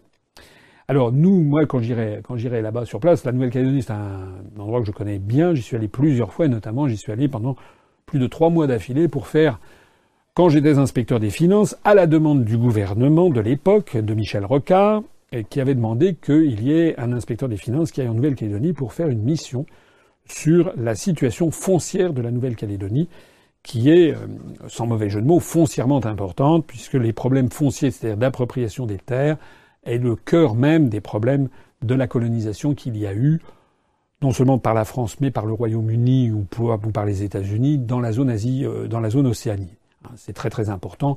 Il y a deux logiques totalement contradictoires qui se confrontent. La logique de l'appropriation romaine par des terres par, les hommes, le droit romain, et puis la logique auparavant, c'était la logique clanique avec les clans propriétaires des terres. On aura l'occasion d'en reparler, mais c'est un sujet que vraiment qui d'une part me passionne, d'autre part que je crois connaître assez bien. D'ailleurs, le rapport très critique que j'avais fait à l'époque, qui était confidentiel euh, et qui avait été classé confidentiel, a été publié, rendu public par le Haut Commissariat sur place, ce qui, ne pose, ce qui pose quelques difficultés, parce que j'y avais mis en cause nominativement dans ce rapport secret quelques responsables de l'Agence pour le développement rural et l'aménagement foncier qui se trouvent avoir encore des responsabilités aujourd'hui sur le territoire. Moi, je vais me rendre là-bas parce que je crois que je connais assez bien ce, ce territoire et je militerai euh, pour que, euh, évidemment, les Calédoniens s'expriment librement, mais je militerai pour qu'ils restent dans la République française. Et pourquoi ça? Parce que je pense que les indépendances, malheureusement, de ce genre d'État tournent très vite, très court. Euh, les Nouvelles Hébrides, qui étaient auparavant un condominium franco-britannique, c'était un cas unique dans la colonisation, c'était à la fois les Anglais et les Français qui dirigeaient conjointement les Nouvelles Hébrides, euh, sont devenues indépendantes en 1980 sous le nom d'un nouveau pays qui s'appelle Vanuatu, capitale Port-Vila. J'y suis allé d'ailleurs quelques mois après. Euh, ce pays, qui est un des PMA, un des pays les moins avancés du monde, maintenant est le jeu des mafias euh, et le jeu de l'argent sale, etc. C'est pas très brillant. Il est, il est dans une voie de paupérisation accélérée. Euh, il y a également dans toutes ces zones océaniques des micro-États qui en fait ont des indépendances factices puisqu'ils dépendent en fait de puissances plus importantes, soit l'Australie, soit la Nouvelle-Zélande, soit les États-Unis d'Amérique. Hein, c'est en fait le cas, par exemple, des îles Cook qui sont euh, qui dépendent en fait de la Nouvelle-Zélande. Euh, les Samoa, une partie des Samoa sont euh, dirigées par les États-Unis, les Samoa américaines. La, Papouasie-Nouvelle-Guinée est complètement tenue à bout de bras par l'Australie. Les, comment dirais-je, Tuvalu ou Tokelau, qui sont ces micro-États, sont en fait dirigés par la Nouvelle-Zélande. Nouvelle, Nouvelle-Calédonie indépendante risquerait très très rapidement de tomber sous la houlette soit de, de Canberra, de l'Australie, euh, soit euh, moins probablement de la Nouvelle-Zélande, de Wellington, soit des États-Unis d'Amérique. Voilà. Ce serait quand même dommage parce que quitte à faire, autant rester dans le giron français. Et la France est encore même présente depuis maintenant, depuis 1853 de mémoire, depuis la déclaration du, de l'amiral Février des Pointes, je crois, à, à en 1853. Euh, alors, pour autant, la situation est-elle bonne? Non, c'est une situation qui mériterait énormément de compte. J'en reparlerai parce que c'est vraiment ça me tient à cœur. Euh, il y a sur place, il y a une situation de nature encore euh, qui, même si quand même de larges progrès ont été faits avec la création des provinces, notamment la province Nord et la province des îles, c'est encore une situation où il y a de trop grandes inégalités euh, entre la communauté blanche, disons le mot, c'est-à-dire les Caldoches ou les métropolitains, et puis la communauté euh, Kanak. Même s'il y a aussi une tierce communauté qui sont constituées des Vietnamiens, des Indonésiens, des Wallisiens, des Tahitiens, qui représentent une partie significative aussi de la population. Moi, j'irai là-bas pour essayer de militer pour que la Calédonie reste dans la République, mais aussi pour que la France euh, change son regard sur la Nouvelle-Calédonie. Voilà. Moi, je trouve qu'il faudrait que on apprenne beaucoup plus aux Français. Je disais la même chose en Polynésie, l'histoire de la Calédonie, l'histoire de la Nouvelle-Calédonie, euh, les drames qui se sont produits, parce que la colonisation a connu certains côtés atroces en Nouvelle-Calédonie, il faut le dire, il faut reconnaître ça. Dire aussi quand même que maintenant nous sommes au XXIe siècle, que ça serait bien qu'on regarde tous ensemble vers le futur, et que les, nos compatriotes kanaks ont des choses à apporter à la communauté nationale, comme d'ailleurs nos compatriotes maoïs euh, de Polynésie. Moi, j'ai milité lorsque j'étais allé en, en Polynésie, je dirais la même chose en Calédonie, pour qu'il y ait beaucoup plus d'échanges de population entre la métropole et la, Nouvelle-Calédonie, beaucoup plus d'échanges d'étudiants, de collégiens, qu'on apprenne aux, Français ce, pays magnifique qu'est la, Nouvelle-Calédonie. C'est un, des, parmi les îles les plus belles du monde que je, connaisse, euh, un climat enchanteur, euh, et qu'on connaisse vraiment cette, histoire, et qu'on permette notamment euh, aux, au Kanak de faire émerger des véritables élites, ce qui a quand même été l'objectif recherché déjà depuis quelque temps. D'après ce que je crois savoir, euh, les sondages montrent que normalement une, majorité euh, relativement confortable des Calédoniens euh, devrait voter pour le maintien dans la République française. Je pense que ce serait sage. N'oubliez pas non plus qu'il y a les appétits chinois qui sont très proches, chinois, j'en parlais tout à l'heure. Je pense que ce serait sage, je pense que ce serait sage que la Nouvelle-Calédonie reste dans la République française avec un statut qui est d'ailleurs déjà de très large autonomie, que la République française assure ce qu'elle doit assurer, c'est-à-dire la protection des personnes et des biens, la défense du territoire, la, protection de la zone économique exclusive, la surveillance des grandes valeurs républicaines, l'égalité entre les citoyens. Voilà. Il y a actuellement la Nouvelle-Calédonie est un pays où euh, le seul en droit de France où il y a d'ailleurs encore un statut de l'indigénat qui est comparé, enfin qui est pas le statut de droit civil. Il est vrai que c'est à la demande d'ailleurs des euh, Kanaks. Certains ne veulent pas adopter le droit civil normal. Moi, je suis en tout cas très en faveur du respect des euh, traditions, des traditions locales. je les connais un peu. Je m'étais rendu dans une tribu à Petit Coulis à Araméa, je me rappelle, reçu par le grand chef. Ce sont des gens, les Kanaks, qui sont des gens extrêmement sensibles, euh, fin, intelligent et auquel euh, nos compatriotes, depuis un certain nombre, malheureusement depuis 1853, n'ont pas toujours, c'est le moins qu'on puisse dire, fait valoir les valeurs de la République. Moi, je suis en faveur d'une Calédonie dans la République, mais avec toutes les valeurs républicaines qui s'y attachent. Encore peut-être deux questions avant de conclure cet entretien en direct avec François Asselineau. Une question de Brigitte Loiselet. J'aimerais savoir si M. Asselineau a lu Les Intouchables d'État de Vincent Jauvert. Si oui, et s'il arrivait au pouvoir, nous, débarrasserait-il de cette caste d'énarques sortis de la botte qui tiennent Bercy? Et si oui, comment? Je vais répondre tout de suite. Petite remarque que moi je ne peux pas résister à me féliciter de voir l'augmentation du nombre d'adhérents. Nous en sommes à 31 231 adhérents avec un adhérent nouvel adhérent qui est adhéré, qui vient du département du Doubs, capitale Besançon, enfin préfecture Besançon. 31 euh, 231 adhérents, on a commencé, ça fait donc 15 adhérents depuis le début de cette euh, émission. Alors, dans cette euh, question qui a été posée, c'est un petit peu un caillou dans la chaussure, puisqu'il se trouve que je suis moi-même ancien élève de l'ENA, moi-même sorti dans ce qu'on appelle la botte, c'est-à-dire sorti deuxième, et ayant moi-même pris l'un des grands corps de l'État qui s'appelle l'inspection générale des finances, qui se trouve justement à Bercy. Donc il y a peut-être une petite question un petit peu vacharde contre moi. Ça m'est tout à fait, tout à fait, c'est tout à fait normal qu'on pose cette question. J'ai pas lu le, livre, mais je vois bien ce dont il s'agit. Euh, et euh, je pense que, a priori, alors j'ai pas lu le livre, mais a priori, je pense que, comme c'est souvent le cas dans ce genre d'ouvrage, il y a à la fois du vrai et du faux, ou du moins, un certain nombre d'exagérations. Même s'il est vrai qu'il y a des, des, des il y a euh, il y a certainement euh, du, vrai euh, dans ce genre de, situation. Euh, voilà. En gros, il s'agit d'un livre qui dénonce les privilèges des hauts fonctionnaires de Bercy et qui souligne une espèce d'impunité vis-à-vis du pouvoir politique. Bon. il y a à boire et à manger là-dedans, hein, parce que moi, je connais la haute, administration de, Bercy, je connais le monde des énarques. Il faut savoir aussi ce que l'on veut. Le principe républicain, c'est que les hauts fonctionnaires, que ce soit des énarques ou des polytechniciens ou des gens qui ont fait Saint-Cyr dans l'armée, etc., les hauts fonctionnaires, comme d'ailleurs les moyens fonctionnaires et tous les fonctionnaires de façon générale, mais le principe même du fonctionnaire, c'est qu'il doit obéir au niveau politique. Et ça, c'est un, fait incontestable. Donc normalement, euh, il doit obéir au niveau politique. Le problème, c'est que le niveau politique ne sait pas toujours très bien ce qu'il veut. Parce que nous avons une classe politique, excusez-moi de le dire, mais qui souvent n'est pas à la hauteur des événements. On a, je vais pas lâcher des noms, mais tout le monde sait très bien qu'on a des ministres. On se dit, mais comment il fait pour être ministre Voilà.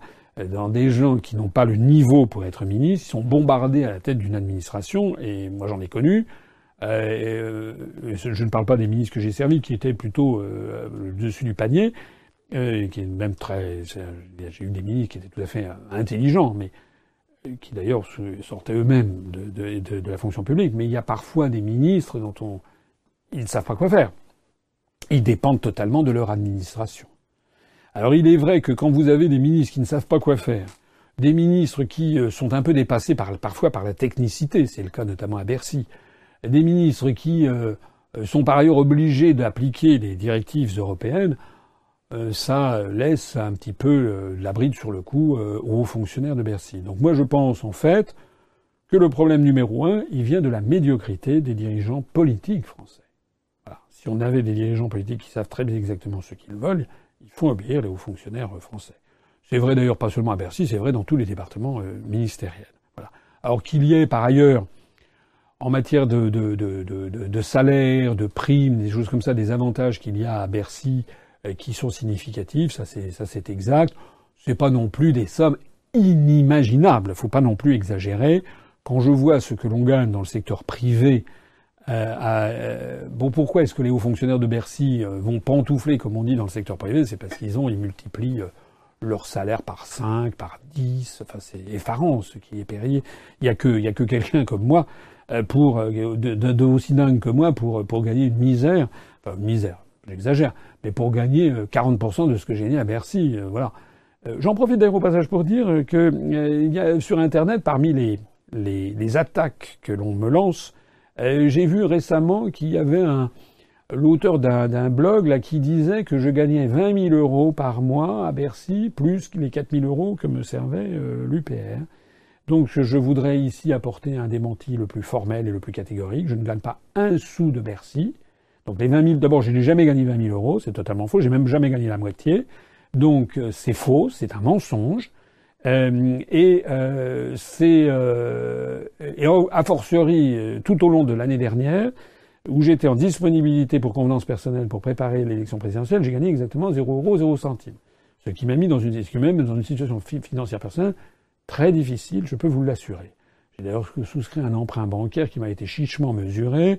J'ai tapé un ou deux amis pour essayer de, joindre les fins de mois. Voilà, je ne veux pas faire pleurer sur mon sort, mais lorsque je vois que quelqu'un qui ne connaît absolument rien se permet de me diffamer de cette façon, franchement, c'est absolument scandaleux. Je crois d'ailleurs qu'on a lancé une procédure judiciaire à son encontre.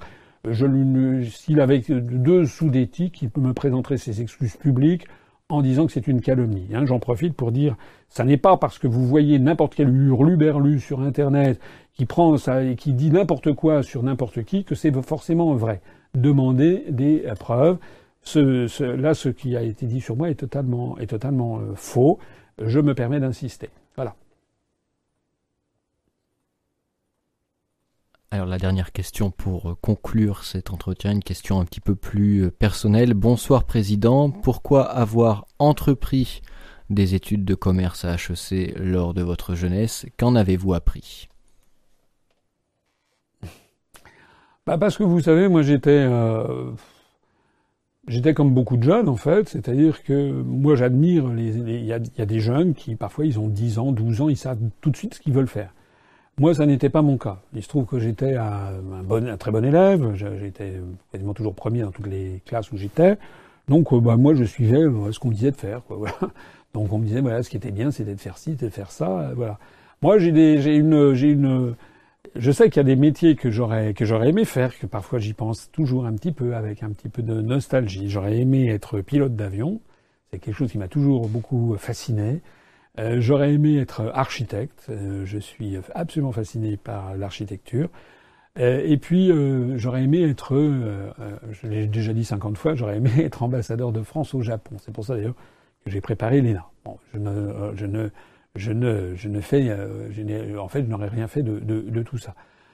Pourquoi j'ai préparé les écoles de commerce? Ben Parce que, encore une fois, j'avais eu mon bac en série scientifique, mention très bien, j'étais premier de la classe, et puis voilà, j'ai préparé les écoles pour préparer les écoles de commerce. En fait, c'était une façon de repousser le, choix. On m'avait dit, mais une fois que vous aurez fait une grande école de commerce, ben, vous, pourrez, choisir ce qui était tout à fait vrai.